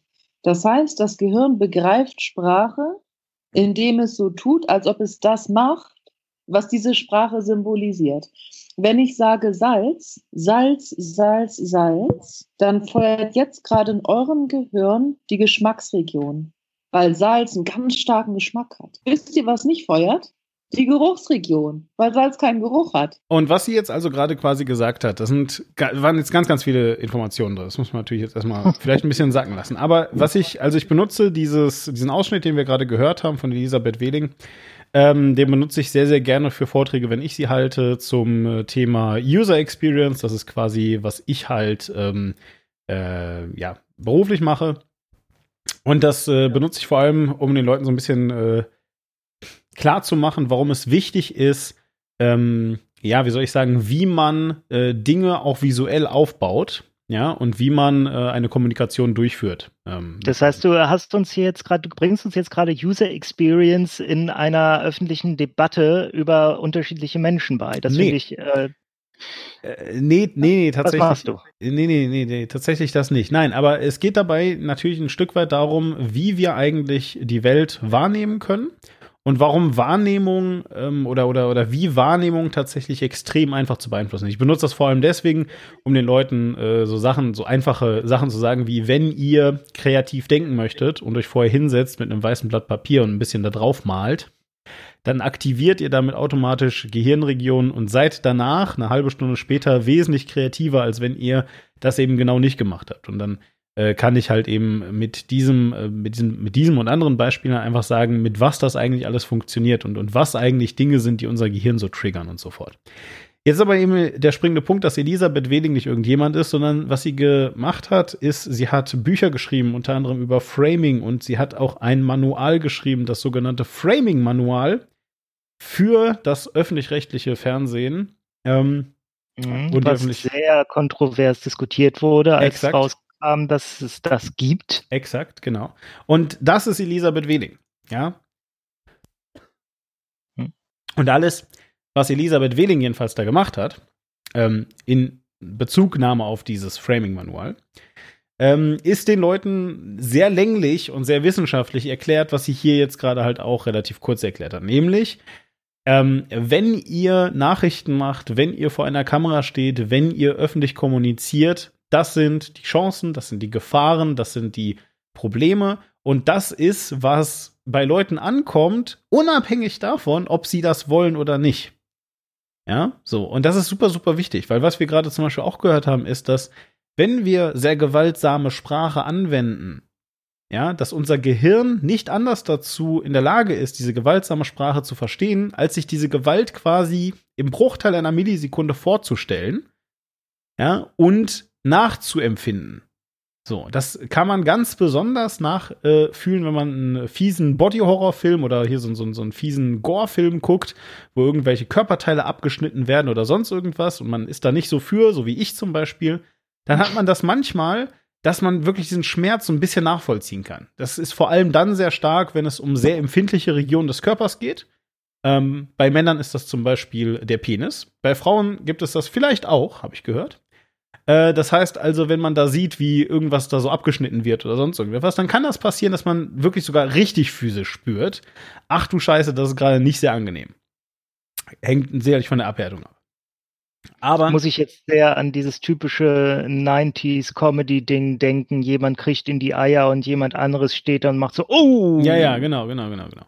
So, aber ähm, äh, das funktioniert jedenfalls auch, wenn ich einfach eben nur äh, schon alleine sage, Quink, ich haue, äh, ich komme jetzt gleich nach Mainz und haue dir auf die Fresse. Selbst das, ja, löst zum einen mal was in Quink aus, nämlich, dass Quink sich unwillkürlich vorstellt, wie das wohl ist, in die Fresse zu bekommen. Und außerdem löst es auch was in mir aus. Ich trainiere mein Gehirn nämlich darauf, diese Art von Gewalt zu normalisieren. Ich habe mir jetzt tatsächlich vor allem vorgestellt, na okay, will ich denn heute noch raus und dich vom Bahnhof abholen? ja. So, aber ähm, und damit kommen wir jetzt wieder zurück zu dem, was Alice Weidel gerade gesagt hat. Ja? Alimentierte Messermänner. Und diese Dinge.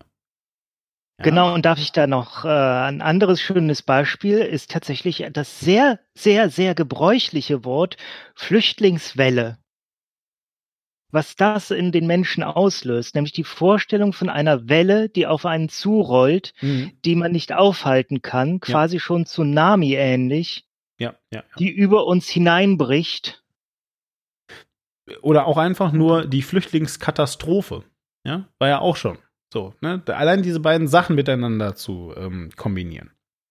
Und natürlich gerade kürzlich erst gehört, ich weiß leider nicht mehr wo, in irgendeinem Podcast hat es jemand gesagt, äh, möglicherweise war es Gabor Steingart, der jetzt äh, bei, äh, bei Matze Hilscher im Hotel Matze war, mm, der gesagt hat, er vermutet ja, wenn, ähm, wenn man über die Flüchtlingsgeschichten, äh, darüber, dass die jetzt alle so gekommen sind, wenn man da gar nicht drüber berichtet hätte, wenn man so überhaupt nicht äh, kommentiert hätte in den Medien, dann wäre es niemandem aufgefallen, dass da ein paar mehr gekommen sind. Ja, äh, absolut. Absolut nicht. Ja, also absolut einfach null. Ja, das ist genau, genau das ist es eigentlich. Ja, und natürlich gibt es ein paar Leute, die ganz direkt davon betroffen sind. Es gibt natürlich ähm, im Bildungssystem ein paar Menschen, die wirklich ähm, äh, das mitbekommen, ja, wenn sowas passiert und so weiter. Nur in dieser, in dieser riesigen, gigantischen Bandbreite wäre das gar nicht, äh, also so wie es behandelt wurde, wäre das überhaupt gar nicht äh, aufgefallen mit dieser Tragweite, die es gar nicht hatte eigentlich. Ja. Ähm, es ist alles sehr, sehr, äh, äh, ja, sehr, sehr faszinierend an der Stelle. So, und ähm, ich wollte halt einfach nur so ganz klar sagen, also wenn ihr mit Menschen sprecht und ähm, die machen sich mal wieder darüber lustig, dass ihr zum Beispiel hin und wieder versucht, korrekt zu gendern. Oder die machen sich halt darüber lustig, dass ihr versucht, dann anderweitig Kollege, äh, äh, Entschuldigung, äh, anderweitig inklusive Sprache zu verwenden. Ja, weil das ja total affig ist und das dauert ja viel zu lange und ist ja viel zu umständlich und all diese Sachen. Dann erinnert ihr euch vielleicht mal wirklich daran, ja, dass ähm, genau das gerade jetzt in dem Augenblick, wo ihr euch darum bemüht, wirklich euer Gehirn, euer Denken verändert und vielleicht sogar zu etwas, was ihr möchtet, dass es wird, nämlich vielleicht zu einem etwas einfühlsameren, empathischeren ähm, Wesen. Wobei ganz klar, und das hat ja Wehling auch gerade gesagt, ähm, Aggression hier in diesem Fall nicht böse ist. Es ist natürlich, jeder Mensch muss sich auch abgrenzen können. Ja, es äh, hilft ja keinem, ja, euch noch am allerwenigsten, wenn ihr, sobald ihr mal eine schlechte Nachricht hört, die irgendwo passiert ist, den ganzen Tag weinend und zusammengekrümmt in eurem Bett liegen müsst. So, weil ihr so viel Mitgefühl mit allen habt. Natürlich müsst ihr euch abgrenzen und so weiter. Aber nochmal, ja, vielleicht, vielleicht denkt ihr das nächste Mal dran, wenn euch wieder jemand sagt, dass es ja mal überhaupt gar nichts bringt zu gendern, zum Beispiel. Naja, das jedenfalls nur dazu. Und jetzt würde ich gerne zu einem, äh, zu etwas Konkreterem kommen, nämlich, ähm, wie ist denn die Geschichte, die, äh, was hat uns denn zu diesem Punkt gebracht, unter anderem? Ähm, was glaubst du, wann hat ein honoriger Politiker äh, darüber gesagt, dass mhm. ohne eine Änderung des Grundrechts auf Asyl in Deutschland, Zitat, bald die Kanacken im Land, Zitat Ende, wären? Äh, also, also willst du wissen, wann das einer gesagt hat, oder willst du wissen, wer das gesagt hat? Äh, beides. Okay, also ich würde, also, also, also nochmal, ohne, ohne, ohne eine Änderung, äh, sag mal das Zitat bitte. Ich habe leider nur diesen kleinen Ausschnitt Ja. des Zitates gerade vor mir. Bald die Kanaken im Land. Aha, okay. Also, also dass man, aber, aber, aber Baltiker Nacken im Land, wenn man das Asylrecht nicht ändere. Genau. Ja? Okay. Das Grundrecht auf Asyl, wie es im äh, Grundgesetz verankert ist. Okay, ich, ich, ähm, ähm, ja, es war, ähm, es war, es war Holger Apfel. Nein. Okay, wer war's? Ich weiß es nicht. Es war Franz Josef Strauß im Jahr 1985. Ja. Okay, nee, wäre ich jetzt wirklich nicht. Also, also hättest du jetzt gesagt, nee, also geh mal, geh mal ein bisschen in die, in die wirklich äh, Macht, äh, also mehr in die Machtpolitik hätte ich wahrscheinlich geraten, dass es sich vielleicht um Friedrich Merz handelt. ja. Äh, aber äh, das, das wäre jetzt, nee, okay, nee, wäre ich wirklich nicht drauf gekommen, krass. Also Franz Josef Strauß äh, ist der, äh, der, der Übervater sozusagen der CSU. Genau. Und tatsächlich äh, Stefan an Palagan, den wir auch in unserer Folge über äh, Don Alfonso hier mehrfach abgespielt haben, auch ähm, mit Zitaten. Der hat einen schönen langen Artikel, den wir auch verlinken, im, äh, auf der Online-Plattform Krautreporter geschrieben, wo er lauter solche Zitate gesammelt hat, um mal zu zeigen, ey, wisst ihr eigentlich, wo die aktuelle Welle des Fremdenhasses herkommt? Ganz massiv aus den Unionsparteien, die über Jahre wirklich äh, einen Ausländerhass kultiviert haben. Insbesondere kommt er dabei auch auf die hessische CDU zu sprechen. Roland Koch, der mit seiner Aktion gegen den Doppelpass äh, Stimmung gemacht hat.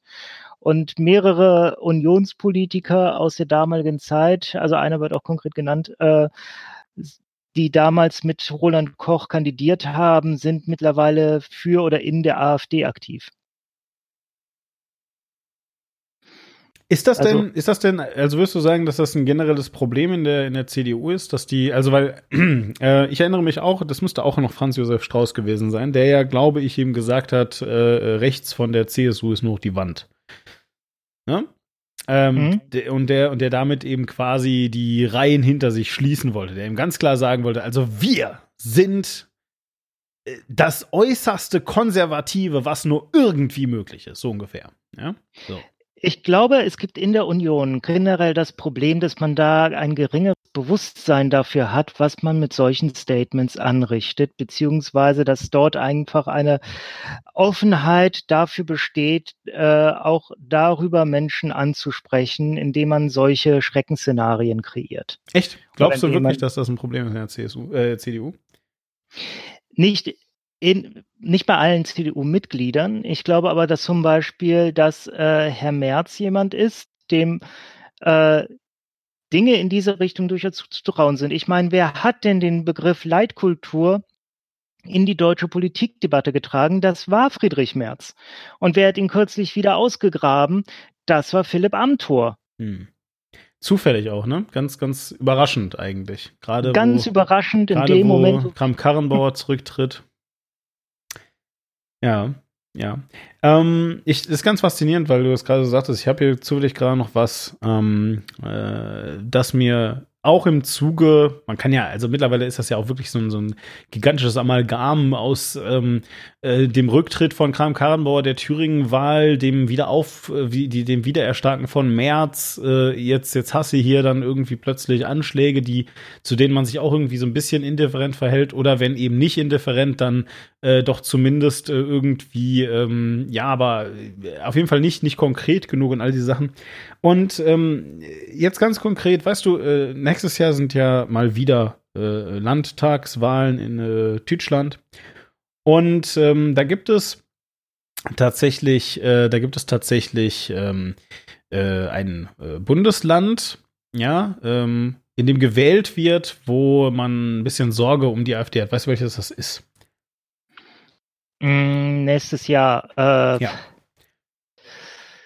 Spontan. Musst du nicht wissen, ist Sachsen-Anhalt. So. Ah, Ja, so. danke. Sachsen-Anhalt ähm, äh, ist zum Beispiel äh, das äh, Bundesland, in dem Halle ist. So als Beispiel. Wo ich demnächst bin, ja. Ja, und Halle wissen wir, Halle wissen wir äh, spätestens mal seit Herbst letzten Jahres hat absolut definitiv gar kein Rassismusproblem. Nee, nie. Nie. Never. Ich habe da mal eine Weile gearbeitet. Halle ist mega schön, wirklich jetzt. Also liebe Leute, wenn ihr die Möglichkeit habt, mal nach Halle zu kommen, so wie der Quink jetzt zum Beispiel, ist es super schön da, wirklich jetzt. Also richtig, richtig cool. Ähm, aber davon abgesehen hat Halle definitiv kein Rassismusproblem. Und äh, es gibt also jedenfalls ähm, da äh, ja, demnächst Landtagswahlen und wir hören uns, also jetzt nicht in Halle, sondern eben in Sachsen-Anhalt, und wir hören uns doch mal an, was da so ähm, die CDU eigentlich zu dem äh, Generalbeschluss ähm, äh, des, des Bundes, äh, nicht mit der AfD und vor allem natürlich eben auch natürlich nicht mit der Linken zu koalieren und zusammenzuarbeiten, was man davon so hält dort. Hört euch das hier mal an. Nee, es ist wichtig äh, zu verstehen, was in der CDU gerade gärt und dass da nicht nur die Werteunion aufmüpft, sondern auch die Ost-CDUler. Und äh, wir gucken uns mal das Beispiel Sachsen-Anhalt an, weil da ist die nächste Wahl, nämlich nächstes Jahr, äh, wo es passieren kann, dass die AfD mit der CDU koaliert. Die AfD gehört ja nun mal mit dazu, weil die wurde ja von den Bürgern und gerade aus der Basis her gewählt, äh, ja. Und äh, dass man da jetzt äh, auch so, so, so sich reinhängt und, und sagt, das geht so nicht. Eine von der CDU mitgetragene Minderheitsregierung, die auch von der AfD toleriert wird. Ist das für Sie in Ordnung? Also eine Minderheitsregierung, äh, eine CDU-Minderheitsregierung äh, ist absolut denkbar, natürlich. Auch wenn sie von der AfD toleriert wird? Ähm, von wem sie dann toleriert wird, weiß ich ja in dem Moment nicht. Sagt der stellvertretende Fraktionschef im Landtag. Nächstes Jahr wird in Sachsen-Anhalt gewählt. Zuletzt wollte die Landespartei in einem Grundlagenpapier ihre Identität klären. Auf Druck konservativer Kreisverbände wurden Passagen aus der Rohversion gestrichen oder aufgeweicht, die klar gegen die AfD gerichtet waren. Es ist kein Zufall weil äh, aus meiner Sicht im vergangenen Jahr auch deutlich wurde in den äh, Landesverbänden, dass äh, die Grenzen der Zusammenarbeit immer weiter ausgelotet wurden. Also die, die Grenzen wurden immer weiter verschoben und es wurde geguckt, wie weit können wir gehen, bevor überhaupt jemand reagiert. Hm. Habt, ihr, habt, ihr, habt ihr gerade im Positionspapier gesehen? Da steht dann, also die haben ja vieles gestrichen zur AfD und dann steht da, äh, mit Zusammenarbeit mit den Linken wird es nicht geben und mit vielen Teilen der AfD. Also da ist die Hufeisentheorie, die ja eh absurd ist und widerlegt ist, jetzt auch schon abgeschafft. Wenigstens das. Ja, nur leider, nur leider ein bisschen falsch. Nämlich man hat ja. sich offensichtlich dazu also entschieden, dass man sich ganz klar nach links abgrenzen muss auch, und auch ein bisschen manchmal nach rechts. Vielleicht mhm. unter Umständen, aber ja, da, da, kann man auch mal ein bisschen verhandeln. Und ich meine, ist ja eine geheime Wahl. Wird ja schon nicht so schlimm sein. Nicht wahr? Ähm, hm? Da möchte ich mal ganz klar sagen, es gibt in der Partei Die Linke Menschen, denen ich nicht über den Weg traue. Sarah Wagenknecht zum Beispiel ist eine, mit der würde ich politisch nichts zu tun haben wollen. Mhm. Aber zum Beispiel ein Bodo Ramlo, das ist jemand, bei dem ist für mich die Frage, ob der auf dem, äh, äh, auf dem Grundsockel der demokratischen Grundordnung steht und sich da äh, politisch grundsätzlich dort verortet? Die Frage stellt sich mir gar nicht, weil er es immer und immer wieder gezeigt hat, weil er die letzten fünf Jahre in Thüringen auf eine Art und Weise regiert hat, die einfach sagt, okay, da, der Mensch ist Demokrat, der steht nicht im, im Verdacht, eine sozialistische Schreckensherrschaft etablieren zu wollen. Also, also, dass ich richtig verstehe, du, du, du würdest sagen, Wagenknecht äh, stand bei dir äh, unter diesem Verdacht? Äh, vielleicht nicht unter just dem Verdacht, aber doch eher, dass sie sich einer solchen Bewegung nicht in den Weg stellen würde, sag ich mal. Mhm, okay, na gut. Ja. Also Frau Wagner, die ja auch in der Partei durchaus umstritten ist. Ja. Ähm, jetzt hat jetzt nicht mehr so viel zu sagen hat. Genau. Jetzt Partei. hat äh, Thilo Jung gerade in dem ähm, in dem kleinen Abschnitt ja nochmal irgendwie gesagt, dass also da auch schon die, Hufte die, die Hufeisentheorie innerhalb der äh, CDU jetzt irgendwie obsolet gemacht wurde. Ähm, und das ist ganz faszinierend. Wir haben von einem Hörer dazu etwas äh, geschickt bekommen, etwas äh, zugesandt bekommen. Ähm, äh, und zwar ist das Franco, der äh, ist auch äh, Teil des groben Unfugs beispielsweise, aber äh, eben halt auch Hörer des Postcasts. Was mich immer wieder wundert, weiß nicht mehr, der kennt mich jetzt schon so lange und hört ernsthaft, was ich hier baue. Unglaublich, aber gut. Ich höre auch manchmal die Männer aus Saal 3. Ah, okay, alles klar, super. Manchmal, weil wenn ihr über einen Film redet, den ich noch sehen möchte, dann will ich natürlich nicht, dass ihr mir den spoilert, aber. Klar, sicher, ja, ja, okay, verstehe ich. Ja, jedenfalls so, und ähm, der hat uns jedenfalls also etwas äh, zukommen lassen, was ich hier auch verlinken werde, also beziehungsweise er ist auf seinem Instagram gepostet, mich aber eben darauf aufmerksam gemacht, weil ich ja so ein ich bin ja so ein Opa, weiß ich. Ich kriege das ja auch nicht hin, irgendwie mit diesem Instagram und so weiter. Ähm, Franco jedenfalls, was der macht, ist er ähm, äh, so hin und wieder hobbymäßig, macht er mal so ein bisschen so 3D-Krams. Und äh, ja, das war eigentlich ganz faszinierend. Er hat sich also, wie gesagt, bei mir gemeldet. Und was er äh, gebaut hat, ist äh, die Hufeisentheorie. Ja, und er hat da mal so aufgezeigt, alles klar, so, wir haben also jetzt irgendwie ein klares Hufeisen, da gibt's links und rechts. Und wir haben also eine politische Mitte, da verorten sich ja im Moment eben alle. Ja, also da verorten sich die, habe ich ja gerade schon alles aufgezählt, CDU, SPD, FDP ähm, und die Grünen natürlich auch, ja, irgendwie oder werden da zumindest verortet. Ja, also ich würde mal sagen, so vor allem diese drei Parteien, CDU, SPD und FDP, äh, die würden, glaube ich, von sich selber sagen, dass sie Parteien der Mitte sind. Ja, so prinzipiell. Ähm, so, und dann äh, fährt äh, während dieser Animation also eben dieses Hufeisen so einmal nach links und dann äh, gibt es da so eine Messlasse, Mess, Messlatte, wie schlimm es ist. Ja, so steht auch schlimm dran. Die Schlimmigkeitsmesslatte. Und die dann, Achse. Äh, die, ja, wie auch die Achse. Die Achse des Bösen. Die Achse der Schlimmigkeit. So, und jedenfalls so und diese, diese, diese äh, Achse, äh, wo also schlimm dran steht, die endet äh, plus minus, also die geht ein bisschen weiter, aber die endet so plus minus bei äh, Antifa. Und dann steht da so in Klammern drunter so, äh, zündet manchmal Autos an. Und dann fährt diese, diese Animation also auf die andere Seite ähm, des Hufeisens und geht dann halt weiter und weiter und weiter und es wird sehr, sehr lang, ja. Und irgendwo ganz oben steht dann Neonazis und dann steht so in Klammern, töten manchmal Menschen. so, und dann zoomt das halt so raus und dann siehst du, dass dieses Ding quasi ein gigantischer Krückstock ist. Ja, äh, für unsere Live-Zuhörer, denn man kann uns seit heute live hören, ähm, poste ich das hier rein. Ihr anderen äh, seht es einerseits in den Show Notes natürlich, als Animation auch. Ähm, äh, und ansonsten seht ihr es halt aber auch als Bild jetzt gerade äh, in eurem Podcatcher. Äh, beides also sehr gut möglich. Und äh, ich finde tatsächlich dieses Bild, und mit Bild meine ich jetzt also diese, diese Art, es darzustellen, aus ganz, ganz vielen Gründen extrem cool und sympathisch und irgendwie auch geil. So.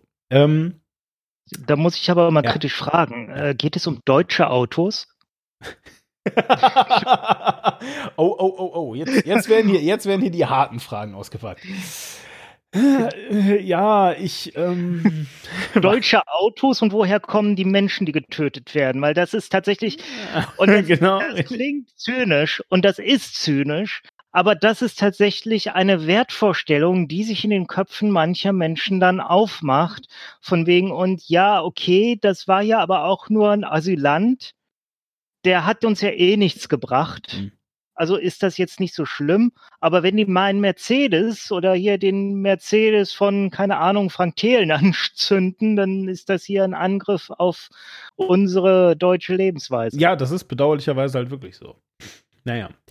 Ähm, so, äh, aber, aber jetzt einfach so. Und ich, ich finde dieses Bild aber eben aus ganz vielen Gründen total geil. So, Grund Nummer eins, ja, ich finde es total geil, weil diese sogenannte Hufeisentheorie, die eigentlich eine Hufeisenmetapher ist, ja, ähm, äh, schon mal an sich einfach nur ein Krückstock ist. Ja, es ist ein Krückstock, Stock, um irgendwie zu sagen, na, eigentlich sind links und rechts gleich schlimm und die Mitte ist halt gut. Dafür ist es ein Krückstock. Das ist schon mal Punkt Nummer eins.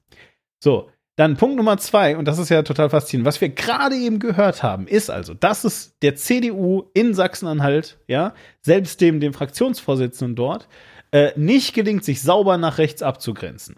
Ja, also das heißt, man sagt ganz klar, also links, ne, das geht absolut nicht. Punkt. Scheiß Kommunisten. So. Ja, dann nach rechts, ja, also ich kann ja nicht wissen, mit was für Stimmen ich gewählt wurde. Ja, das äh, kann ja sein. Ja. Ja, vielleicht reden wir dann auch mal. Mal gucken. Ja, wenn, wenn, wenn wir die gleichen Ziele haben, warum denn nicht? So nach dem Motto. Ja, das ich heißt, weiß nicht, ob du, ob du gehört hast, was jetzt gerade in Bezug auf Thüringen wieder aktuell ist. Ähm, äh, ich weiß auf jeden Fall, dass die CDU äh, abgelehnt hat, ähm, äh, dass sie äh, äh, Ramelow die Wahl garantieren möchte. Äh, Die Bundes-CDU. Ja, genau, genau. Ja, ja. Genau, weil die Thüringer CDU, die hat jetzt gesagt, ja, okay, dann machen wir jetzt halt diesen Kompromiss Ja.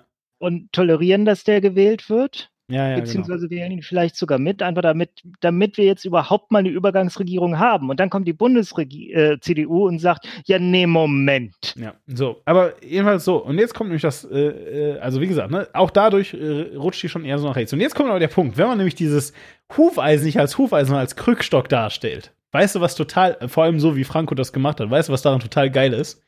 Und jetzt poste ich euch noch ein geiles Bild dazu, und das ist mir auch direkt aufgefallen da verschiebt sich automatisch durch die Länge des Krückstocks die Mitte nach rechts. ja. Und das, finde ich, ist tatsächlich ein extrem geiles Bild. Und das ist tatsächlich genau das, was die CDU gerade macht. Ja, sie äh, behauptet, die Mitte zu sein und verschiebt sich klammheimlich einfach so schön nach rechts und äh, dann, äh, ja, äh, ist damit auch auf der rechten Seite Stütze für Neonazis im Wesentlichen. Ja. Uns ist jede Mitte rechts. okay. wirklich, der war sehr gut. Ich äh, Kudos an dieser Danke. Stelle. Danke, den, den lasse ich tatsächlich seit Jahren immer mal wieder raus. Aber ja, ist von Sehr, sehr schön. Uns ist jede Mitte rechts. Das ist super. So, also. Und ähm, falls ihr jetzt irgendwie glaubt, ja, okay, hm, hm, hm, ja, hm, aber vielleicht, ähm, vielleicht ist das ja der CDU gar nicht so bewusst. Vielleicht haben die irgendwas falsch verstanden oder sowas. Kann ich euch sagen, da habt ihr recht. Ja, das ist tatsächlich offensichtlich der Fall. Und nicht nur die CDU hat da was falsch verstanden, ähm, äh, offensichtlich auch, ähm, äh, ja, wie soll ich sagen, äh, Teile zumindest mal der äh, äh, FDP, ähm, die ja dieser Tage auch so ein bisschen, äh, äh, wie sagt man, äh, ja, in aller Munde ist, ja, könnte man sagen. Ähm, wer ist denn eigentlich lieber äh, Quink? Äh, wer ist denn eigentlich äh, Wolfgang Kubicki? Kennst du den? Oh no. ja, ich kenne ihn. Ich will ihn nicht kennen, aber ich kenne ihn. Ja, genau. Also Wolfgang Kubicki, äh, FDP-Mitglied und unter anderem auch ähm, ähm, äh, Ist, glaube ich, Landesvorsitzender in Schleswig-Holstein. Äh, ja, und er ist äh, genau hier Bundestagsvizepräsident. Also äh, neben, äh, ich glaube, Claudia Roth äh, und natürlich eben dem eigentlichen Vorsi äh, dem eigentlichen Präsidenten Wolfgang Schäuble. So. Ähm, also mit anderen Worten, er ist die Person, die also Leute, diese Ordnungsrufe, von denen wir vorhin gehört haben, dann ja näher bringt. Ne? Und den sagt so, ich rufe jetzt sie, sie hier Mhm. offiziell zur Ordnung. So, jedenfalls. Und äh, der äh, wurde also jetzt von, eigentlich zu Thüringen gefragt, sagt aber was total Interessantes. Der, der scheint was missverstanden zu haben, tatsächlich.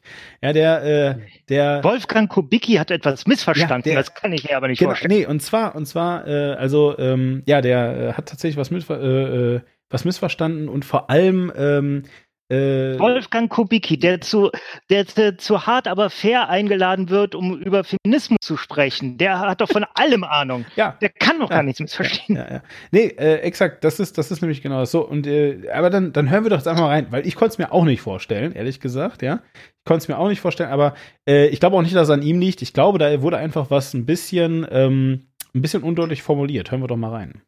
Der CDU-Nachwuchs jedenfalls geht auf Konfrontation. Neuwahlen in Thüringen? Nein. Lieber eine Expertenregierung. Und die Vorsitzende habe es an Klarheit in der Debatte um den Umgang mit der AfD missen lassen. Das sind Themen, wo wir eben nicht vorher konkretisiert haben, was wir unter der Unvereinbarkeitsklausel der CDU verstehen. Und äh, da finde ich es schon schwierig, wenn man jetzt anschließend die Keule rausholt und auf die CDU Thüringen eindrischt, wo man vorher selbst nicht dafür gesorgt hat, diese Punkte auch näher auszuführen. So, es gibt also in der CDU ein Versäumnis zu klären, wie jetzt die Unvereinbarkeit mit einer AfD gemeint ist, weil eine Zusammenarbeit, man kann ja nicht von einer Zusammenarbeit reden, wenn die Wahl geheim ist für einen Ministerpräsidenten, oder? Äh, Holocaust? Pff, keine Ahnung, stand nicht im Beipackzettel, ja. Wir wussten ja damals nicht, was passiert. Wir haben halt einfach ja, Hitlers Verneigung vor Hindenburg als Unterwürfigkeit miss, äh, miss, äh, missinterpretiert. Sorry dafür, ja. Wir gucken uns mal Kubicki an. Kubicki hatte ja einen Glückwunsch-Tweet äh, äh, losgesetzt und dann hat sich Thomas Walde gedacht, ey, der läuft hier gerade in Brüssel rum. Äh, sprechen wir ihn doch mal an. Er ist jetzt Ministerpräsident des Landes und das ist auch gut so. Und es ist Ihnen egal, dass das von der Höcke-AfD kam? Ja, was hätte denn Herr Kemmerich machen sollen? Gar nicht kandidieren. Das heißt, Herr Ramelow hat dann keinen Gegenkandidaten. Hätte er sagen sollen, ich verzichte jetzt äh, darauf, dass ich gewählt worden bin. Was ist das für eine Vorstellung? Alles, was die Verfassung möglich macht, sollte nicht diskreditiert werden. Sonst müsste man die Verfassung ändern. Mhm, mhm, mhm. Na, dann ändern wir mal die Verfassung und schreiben rein, keine Nazis in Deutschland. Der Artikel 1 war ein bisschen undeutlich formuliert. Natürlich haben wir zunächst, das habe ich jetzt gerade unterschlagen, ich habe es einfach zusammengeschnitten, der ähm, Kürze halber, äh, erst noch Tilman Kuban gehört. Wer war das Hm. denn eigentlich? Quink, der Tillmann? Äh, äh, äh, den Namen kenne ich, aber ich komme natürlich gerade nicht drauf. Nee, das ist nicht schlimm. genau- Äh, vielleicht hilft dir, wenn ich dir sage, dass der Nachfolger quasi, also der, der quasi Nachfolger von Paul Ziemiak ist. Ah, also Paul Ziemiak ist natürlich Generalsekretär der äh, Union, der CDU im Bundestag. Und war vorher? Und äh, Vorsitzender der Jungen Union. Richtig, ganz genau. Und das ist jetzt Tilman Kuban. Und äh, sagen wir es mal einfach so, also Tilman Kuban besticht vor allen Dingen durch seine sehr positiven Äußerungen gegenüber äh, dem äh, rechten Rand in der CDU, der auch der Flügler, ey, da, puh, ich meine die Werteunion, Entschuldigung. Meine Güte, da geht's mit mir durch. Ähm, ja, natürlich ist es die Werteunion. Äh, also er ist nicht in der Werteunion, soweit ich weiß zumindest, aber er sympathisiert zumindest sehr mit ihnen. Und also, wie gesagt, das scheint ein Verständnisproblem zu sein. Die, die scheinen nicht ganz gerafft zu haben, was das heißt. Unvereinbarkeitsklausel mit der AfD. Und jetzt sagt der Tilman Kuban, er, sagt, er will da nochmal drüber diskutieren. Und Kupiki sagt, da müssen wir vielleicht mal das Grundgesetz ändern. Ja, so, und jetzt ist, und jetzt ist aber doch der Punkt, äh, dass erstens mal Kubicki das so hinstellt, als wäre das unmöglich, als hätten wir nicht in den letzten Jahren in Deutschland ähm, d- 12 Milliarden Grundgesetzänderungen ge gesehen, tatsächlich, ja. Ähm, also das schon mal das Erste. Und dann das Nächste, was er sagt, ist, alles, was äh, qua Grundgesetz möglich ist, sollte, also das kann auch nur ein FDPler sagen, ja, der, der irgendwie, also, also wenn das Grundgesetz auch nur ansatzweise so interpretierbar ist, dass man XY, dann sollte das erlaubt sein. Unglaublich. Ja, es ist Wahnsinn. So. Also wenn uns das Grundgesetz prinzipielles ermöglicht, mit einer quasi faschistoiden Partei irgendwie zusammenzuarbeiten, aber man sieht's nicht so richtig, dann muss das entweder im Grundgesetz drinstehen, dass es verboten ist, ansonsten machen wir das. ja. Ja. Äh, Wahnsinn, einfach. Also diese Vorstellung, echt unglaublich. Also es ist, ich habe das neulich, also äh, Hörer meiner Podcast-Produktion wissen, dass ich Rollenspiele spiele. So, und bei Rollenspielen gibt es eine, ein, ein, äh, eine Art von Menschen, die einem ganz besonders, die man nicht mag. Das sind Powergamer.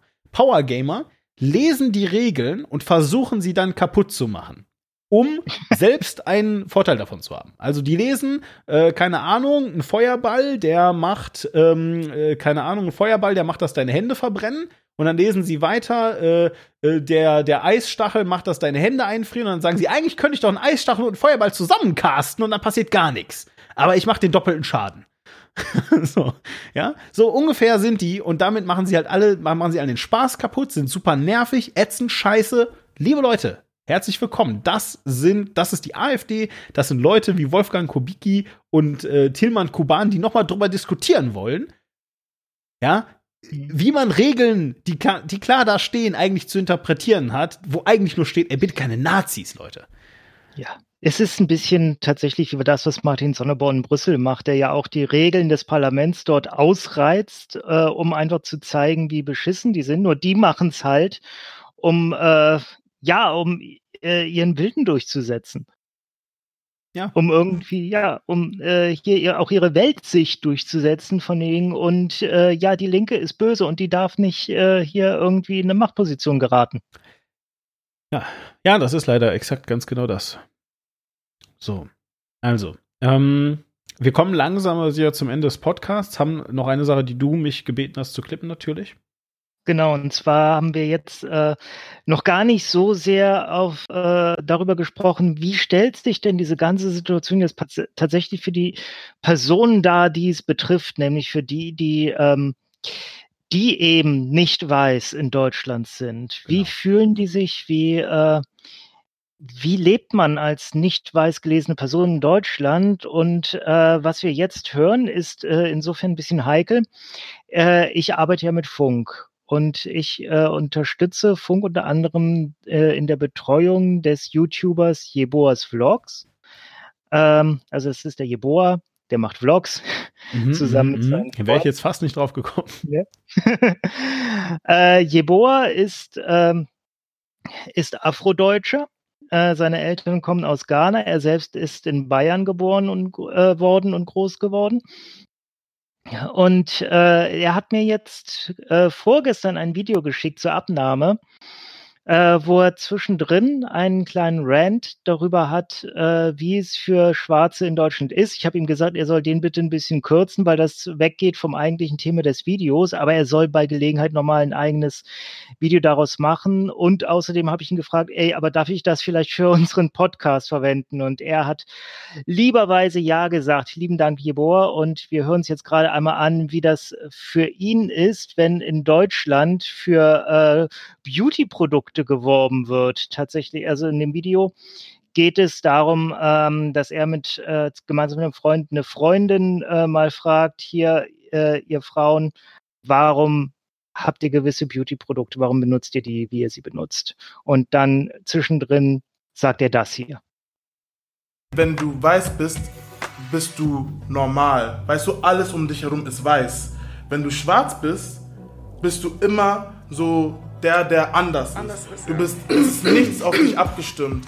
Dein Umfeld ist alles weiß. Du, in den Werbungen für Gesichtspflege sind nur weiße Leute. In den Werbungen für Haare oder Haarfärbemittel oder sonst was sind nur weiße Leute. Weißt du, die Welt, in der wir leben, ist nicht wirklich für schwarze Leute gemacht. Und deshalb ist es halt so wichtig, dass wir über solche Themen reden, einfach damit wir etwas von uns für uns schaffen, wo wir halt auch Bezug haben. Ja, exakt. Und ich finde auch tatsächlich, es geht da jetzt gar nicht nur um irgendwie Pflegeprodukte oder sonst irgendwas, sondern was der eigentlich des Pudels Kern ist, ist wieder die Frage, die man sehr häufig hört von Menschen, die also dann zum Beispiel halt eben äh, nicht, ähm, äh, die, die halt eben weiß gelesen werden, wie du es gerade so schön gesagt hast, ne? Mhm. Ähm, die immer lautet, ja, wo bin ich denn privilegiert? Wo bin ich denn privilegiert? Genau, ich muss auch, ich muss auch Steuern zahlen. Ich, ich habe auch Geldprobleme. Ich, ich, ähm, äh, neulich ist mein Auto stehen geblieben. Das kostet jetzt wieder 1700 Euro. Nur weil ich weiß bin, das bezahlt mir auch keiner, muss ich auch alles bezahlen. Ja, wo, wo, wo bin ich denn privilegiert so? Und ähm, was den Leuten nicht, nicht klar ist, ist, dass sie dadurch privilegiert sind, dass die Welt um sie herum, exakt wie dieser Mensch das hier gerade gesagt hat, Entschuldigung, wie war seiner Jebor? Jebor, ja, genau. Jebor. So, dass also Jebor, äh, äh was hat er gerade gesagt? Die Welt um dich herum ähm, ist nicht nur auf dich abgestimmt, es geht die ganze Zeit um dich. Du siehst die ganze Zeit eigentlich dich, vielleicht in einer idealisierten Form, kantigeres Kinn, bisschen weniger Speck am Bauch und so weiter. Aber du reitest, du reitest in den Sonnenuntergang auf diesem Pferd und dann steht da Marlboro Country. Ja, vielleicht ein Beispiel, das ganz viele Leute mittlerweile kennen, weil es jetzt Standardfeature in vielen iPhones ist. Gesichtserkennung. Als diese Gesichtserkennung erfunden und erstmals programmiert wurde, haben die das äh, schön vorgestellt, ganz viele Leute und äh, auch öffentlich auf, äh, bei so einer Veranstaltung. Und dann die ersten schwarzen Personen kamen, haben das ausprobiert, bei ihnen hat es nicht funktioniert. So, ja, funktioniert nicht, muss ich noch weiter dran arbeiten. Und da ging denen erst auf, scheiße, wir haben bei uns in der Firma überhaupt keine schwarzen Personen. Wir haben das nie mit schwarzen Personen ausprobiert. Unser Algorithmus ist nicht darauf ausgerichtet, schwarze Gesichter zu erkennen. Und das ist halt auch, ähm, ist das Rassismus? Es ist auf einer gewissen unterschwelligen Art und Weise realistisch. Also natürlich muss man erstmal fragen, okay, warum habt ihr da so gar nicht dran gedacht? Warum habt ihr keine äh, schwarzen Menschen bei euch in der Firma, die da diese offensichtlich existierende Lücke füllen? Also gerade wenn es eine amerikanische Firma ist, wo man einfach sagen muss, in Amerika gibt es äh, qualifizierte Menschen dunkler Hautfarbe, die diese Lücke hätten füllen können. Ja. Aber die werden halt schwieriger äh, die kommen halt schwieriger an solche Jobs. Sie kommen noch schwieriger ja. an Ausbildungsplätze, um genau für diese Jobs sich zu qualifizieren. aber ey, Queen, komm jetzt. Also sorry, iPhone ist irgendwie so ein reichen Telefon. Äh, das, äh, dann, dann nimmst du halt ein bisschen was günstigeres, ja, äh, ohne dieses scheiß Face-Ding sie, das ist sowieso irgendwie super unsicher und bla. Dann ähm, ist doch eigentlich egal. Ich meine, weißt du, dass das Telefon jetzt nicht mehr äh, entsperrbar ist, sondern dass man halt einen Code eingeben muss. Ja, so what? stell dir mal äh, lieber vor, also ich meine, sei, sei mal lieber froh, dass man sich irgendwie darauf konzentriert, dass äh, zum Beispiel Schwarze erkannt werden ähm, beim Autopiloten von Tesla, äh, ja, der quasi dein Auto durch die Stadt äh, fährt und natürlich keine Schwarzen überfahren soll. Hupsi, stellt sich raus, genau das passiert. Ja, leider hat man nämlich vergessen, dass Menschen manchmal andere Hautfarbe haben können. Und äh, ja, äh, in äh, einer erhöhten Prozentzahl werden quasi Leute, die äh, eine etwas dunklere Haut haben, nicht als Menschen erkannt. Und dementsprechend dann in diversen Algorithmen, die dann vielleicht eben auch einschätzen, hm, fahre ich jetzt diesen Baum da um oder doch lieber gegen diesen Hydranten? Ah, der Baum federt besser. Pff, leider war der Baum ein Mensch. Dumm, dumm, dumm. Tja. So. Ja, also äh, dieser inhärente äh, Rassismus ähm, kann Leben kosten, selbst wenn man gar nichts Böses im Sinn hat. Wenn man eigentlich sogar im Sinn hat, Leben zu retten. Und davon gehe ich stark aus. Ich glaube nicht, dass Tesla wirklich möchte, dass Menschen dunkler Hautfarbe überfahren werden. Aber dass sie es vergessen, dass sowas gibt, das ist schon echt schwierig. Ja, ja und jetzt dürfen wir natürlich die Frage stellen, okay, aber wo schlagen wir jetzt hier den Bogen? Was hat das mit Hanau zu tun? Und tatsächlich ist es ja so, dieses Vergessen ist nur ein, äh, eine Instanz des als anders begreifen oder als weniger wert begreifen. Weil die Leute gehören nicht zur Mehrheitsgesellschaft dazu, beziehungsweise werden nicht als Teil der Mehrheitsgesellschaft gesehen und deswegen wahlweise als weniger wert, als nicht bedenkenswert oder eben sogar als Bedrohung. Und das ist eben genau das, was die Rechten machen. Sie pushen das Narrativ von der Bedrohung. Ja, aber das wirklich äh, Schreckliche, also ähm, nein, nicht falsch verstehen. Natürlich ist das wirklich schrecklich, dass Leute gestorben sind. Ja, das ist das Ober Oberschrecklichste. Ja, aber da, wo es angreift, da, wo es, da, wo es anfängt, sozusagen, ja, und da sind wir jetzt wieder bei Wehret den Anfängen, okay? Da, wo es anfängt, ist, wenn sich eine Bildzeitung stundenlang überschlägt mit Theorien, ob das vielleicht die Türkenmafia war, ob das vielleicht irgendwie Clankriege waren, die da irgendwie stattgefunden haben und so weiter. Und dann erstmal sehr, sehr lange braucht, bis sie ähm, von der Polizei bestätigt bekommt, dass das Ganze vielleicht doch einen rechtsradikalen Hintergrund hat. Und das ist jetzt tatsächlich eben ein bisschen übertrieben gesagt, lange brauchen, weil das äh, tatsächlich schon äh, Stunden auf jeden Fall später klar war, weil ja eben halt auch ähm, der äh, äh Äh, sehr rasch ermittelt werden konnte. Ja, Gott sei äh, Dank. Ja. Eben halt, ja, gut, Gott sei Dank, ja. Also ganz, ganz im Ernst, also wenn wir uns jetzt schon darüber freuen, äh, dass wenigstens die Ermittlung des Täters äh, verhindert hat, dass alle Zeitungen darüber spekulieren, ob das vielleicht ein islamistisches Attentat war oder so. Ja.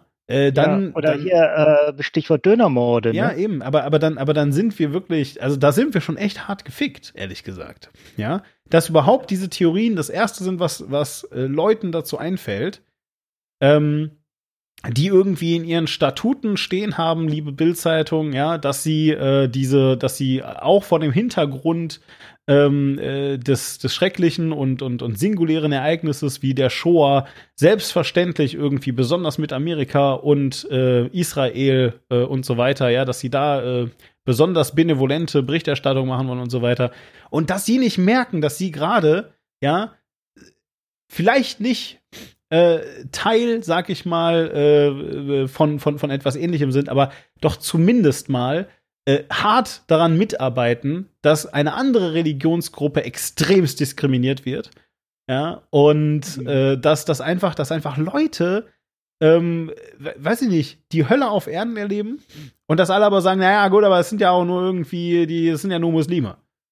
So, die können das halt ab. Die sind ja eine große Religion. Das ist ja nicht so wie bei Juden. Das ist eine kleine Religion. Die muss man halt schützen. Außerdem mussten die die Shoah mitmachen. So. Also, einfach, einfach mal, äh, das sind, das sind die, äh, die Dinge. Ja, das sind die Sachen, die sich einschleichen.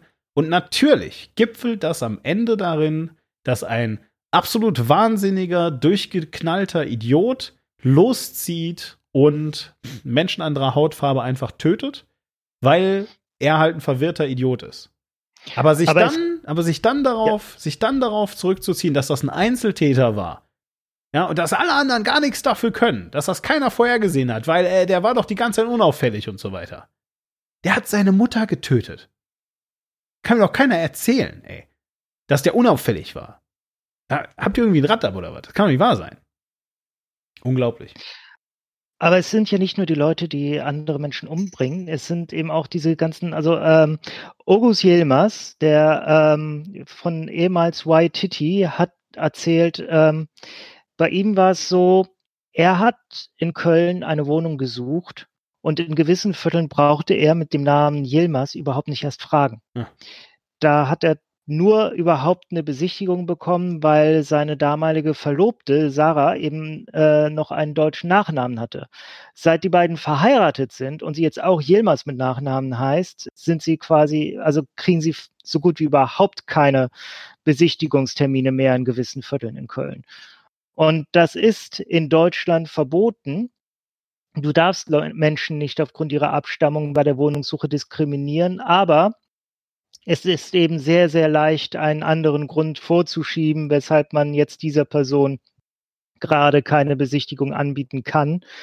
Deswegen ist es faktisch nicht wirklich nachverfolgbar.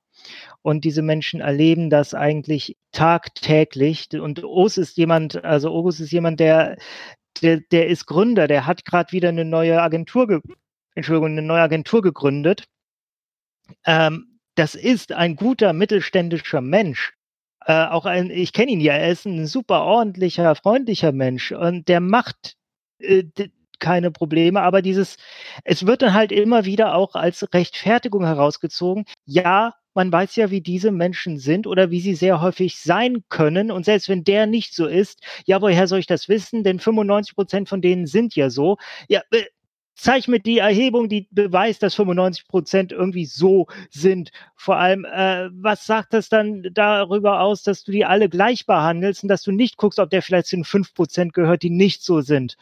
Äh, das heißt ja auch wieder, du gehst einfach von irgendwas aus, ohne dir das Individuum anzugucken. Und das ist Rassismus. Sorry, ist so. Ich so. muss dir da leider ein bisschen widersprechen. Ich finde, es ist eigentlich ziemlich gut, alle Menschen gleich zu behandeln. Aber vielleicht sollten wir uns langsam mal angewöhnen, dabei die guten Maßstäbe anzulegen und nicht immer vom Schlimmsten auszugehen. Das wäre richtig, richtig geil. Ich und widerspreche da, mhm. weil ähm, wenn du alle Menschen gleich behandelst, dann siehst du nicht, dass manche real von einigen anders behandelt werden. In einer, in einer Welt, in der noch nicht alle gleich behandelt werden. Und ich meine, zu dieser Welt wollen wir auf jeden Fall hin. Das ist das Ideal.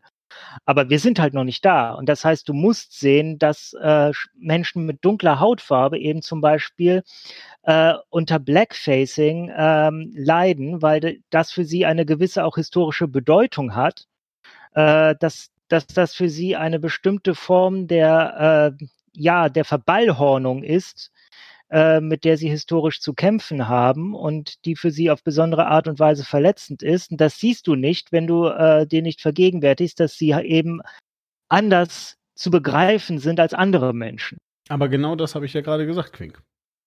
Ich habe ja gerade eben, ich habe ja gerade eben gesagt, dass ähm, ich sehr dafür bin, dass man alle Leute gleich behandelt, aber man vielleicht die guten Dinge bei der Gleichbehandlung nimmt. Natürlich hat jeder Mensch das und jede Minderheit das Recht, dass man sich über sie lustig macht. Aber das sind die nicht guten Seiten, die man vielleicht nie, mit denen man vielleicht nicht anfangen sollte. Vielleicht sollte man erstmal damit anfangen, Leute, die Yilmaz heißen oder sonst irgendwie und die irgendwie einen komischen Namen haben, wenn man Vermieter ist, einfach mal einzuladen und die kennenzulernen. Und sei es nur zu einem der Besichtigungstermine, wo 250 Menschen äh, auflaufen, die sowieso alle da sind, so. Ja. Aber ich meine, das ist, glaube ich, eher ein Berlin-Ding. Jedenfalls, ähm, für mich geht es einfach nur darum, wenn ihr euch nicht sicher seid, ja, ob die Person, die ihr da trefft, vielleicht einer dieser echt bösen Italiener ist, die euch irgendwann mal fies gemobbt haben auf der Arbeit, dann hilft es, mit denen kurz zu reden und festzustellen, dass die meisten Italiener echt okay sind. Und ähm, ich würde ganz gerne damit jetzt den Deckel zumachen für heute. Ähm, ich denke, dass das Thema uns bedauerlicherweise noch sehr, sehr, sehr, sehr lange begleiten wird. Auf unterschiedlichste Art und Weise, ja. Richtig. Und ähm, ich hoffe natürlich sehr, dass ihr dabei helft, diesen Diskurs so ein bisschen in äh, vernünftige Bahnen zu lenken und äh, dass ihr hin und wieder die Courage besitzt ähm, und sei es auch nur, keine Ahnung, mal den Unmut auszudrücken, wenn wieder jemand in einer völlig unverfänglichen Diskussion sagt, dass man das ja wohl noch sagen dürfen wird. Man muss Ja, nicht. darf man. Man muss nur halt mit Echo rechnen. Man muss nicht ähm, ein Held sein und einen aggressiven, angetrunkenen Mann in der U-Bahn verprügeln, der sich gerade im Ton vergriffen hat, um irgendwie äh, einen Unterschied zu machen. Manchmal reicht es auch einfach mit den Leuten, die einem nah sind, ernst zu reden und hin und wieder auch mal hart ins Gericht zu gehen. Und ja, das sind meine letzten Worte. Deine letzten Worte. Oh Gott, klingt das dramatisch. Ja, also Quink. Ich äh, würde sagen, wir hören uns nächste Woche. Wir hören uns letzte Woche, äh, nächste Woche. Wir hören uns letzte Woche. Das ist ein guter Spruch für den Poster. Sorry, dass ihr letzte Woche nicht da waren. Wir hören uns letzte Woche, liebe Hörer. Genau. Also. Äh, Jetzt habe ich gar nicht erzählt, wa- was letzte Woche war. Da habe ich nämlich tatsächlich genau zum Thema noch ein Erlebnis gehabt, weil letzte Woche hatten wir keine Sendung, weil äh, ich Besuch hatte von meiner Familie und ich bin unter anderem mit meiner Schwester in ein Café hier in Mainz gegangen und durfte da live miterleben, wie ein Gast, einem anderen türkischstämmigen Gast gerade äh, einen Vortrag hält, dass äh, ja, Sie sind ja noch in Ordnung, Sie, die damals gekommen sind, jetzt kommen ja nur noch hier der, der Bodensatz und was alles Müll, der jetzt noch kommt aus der Türkei und nur äh, in die Sozialsysteme. Und ja, ja, der, der, der nette türkische Senior, der, der saß nur da am Tisch und hat freundlich genickt. Hast du was gesagt? Ich habe es mir überlegt, aber ich war, wie gesagt, mit meiner Familie da und ich wollte dem jetzt keine Szene machen, aber es hat mich sehr gejuckt, weil, oh Gott, das war richtig so komplett Klischee. Ich hätte wäre am liebsten dazwischen gegangen. Und damit sind wir für heute raus. Bis dann. Tschüss. Macht's gut. Ciao.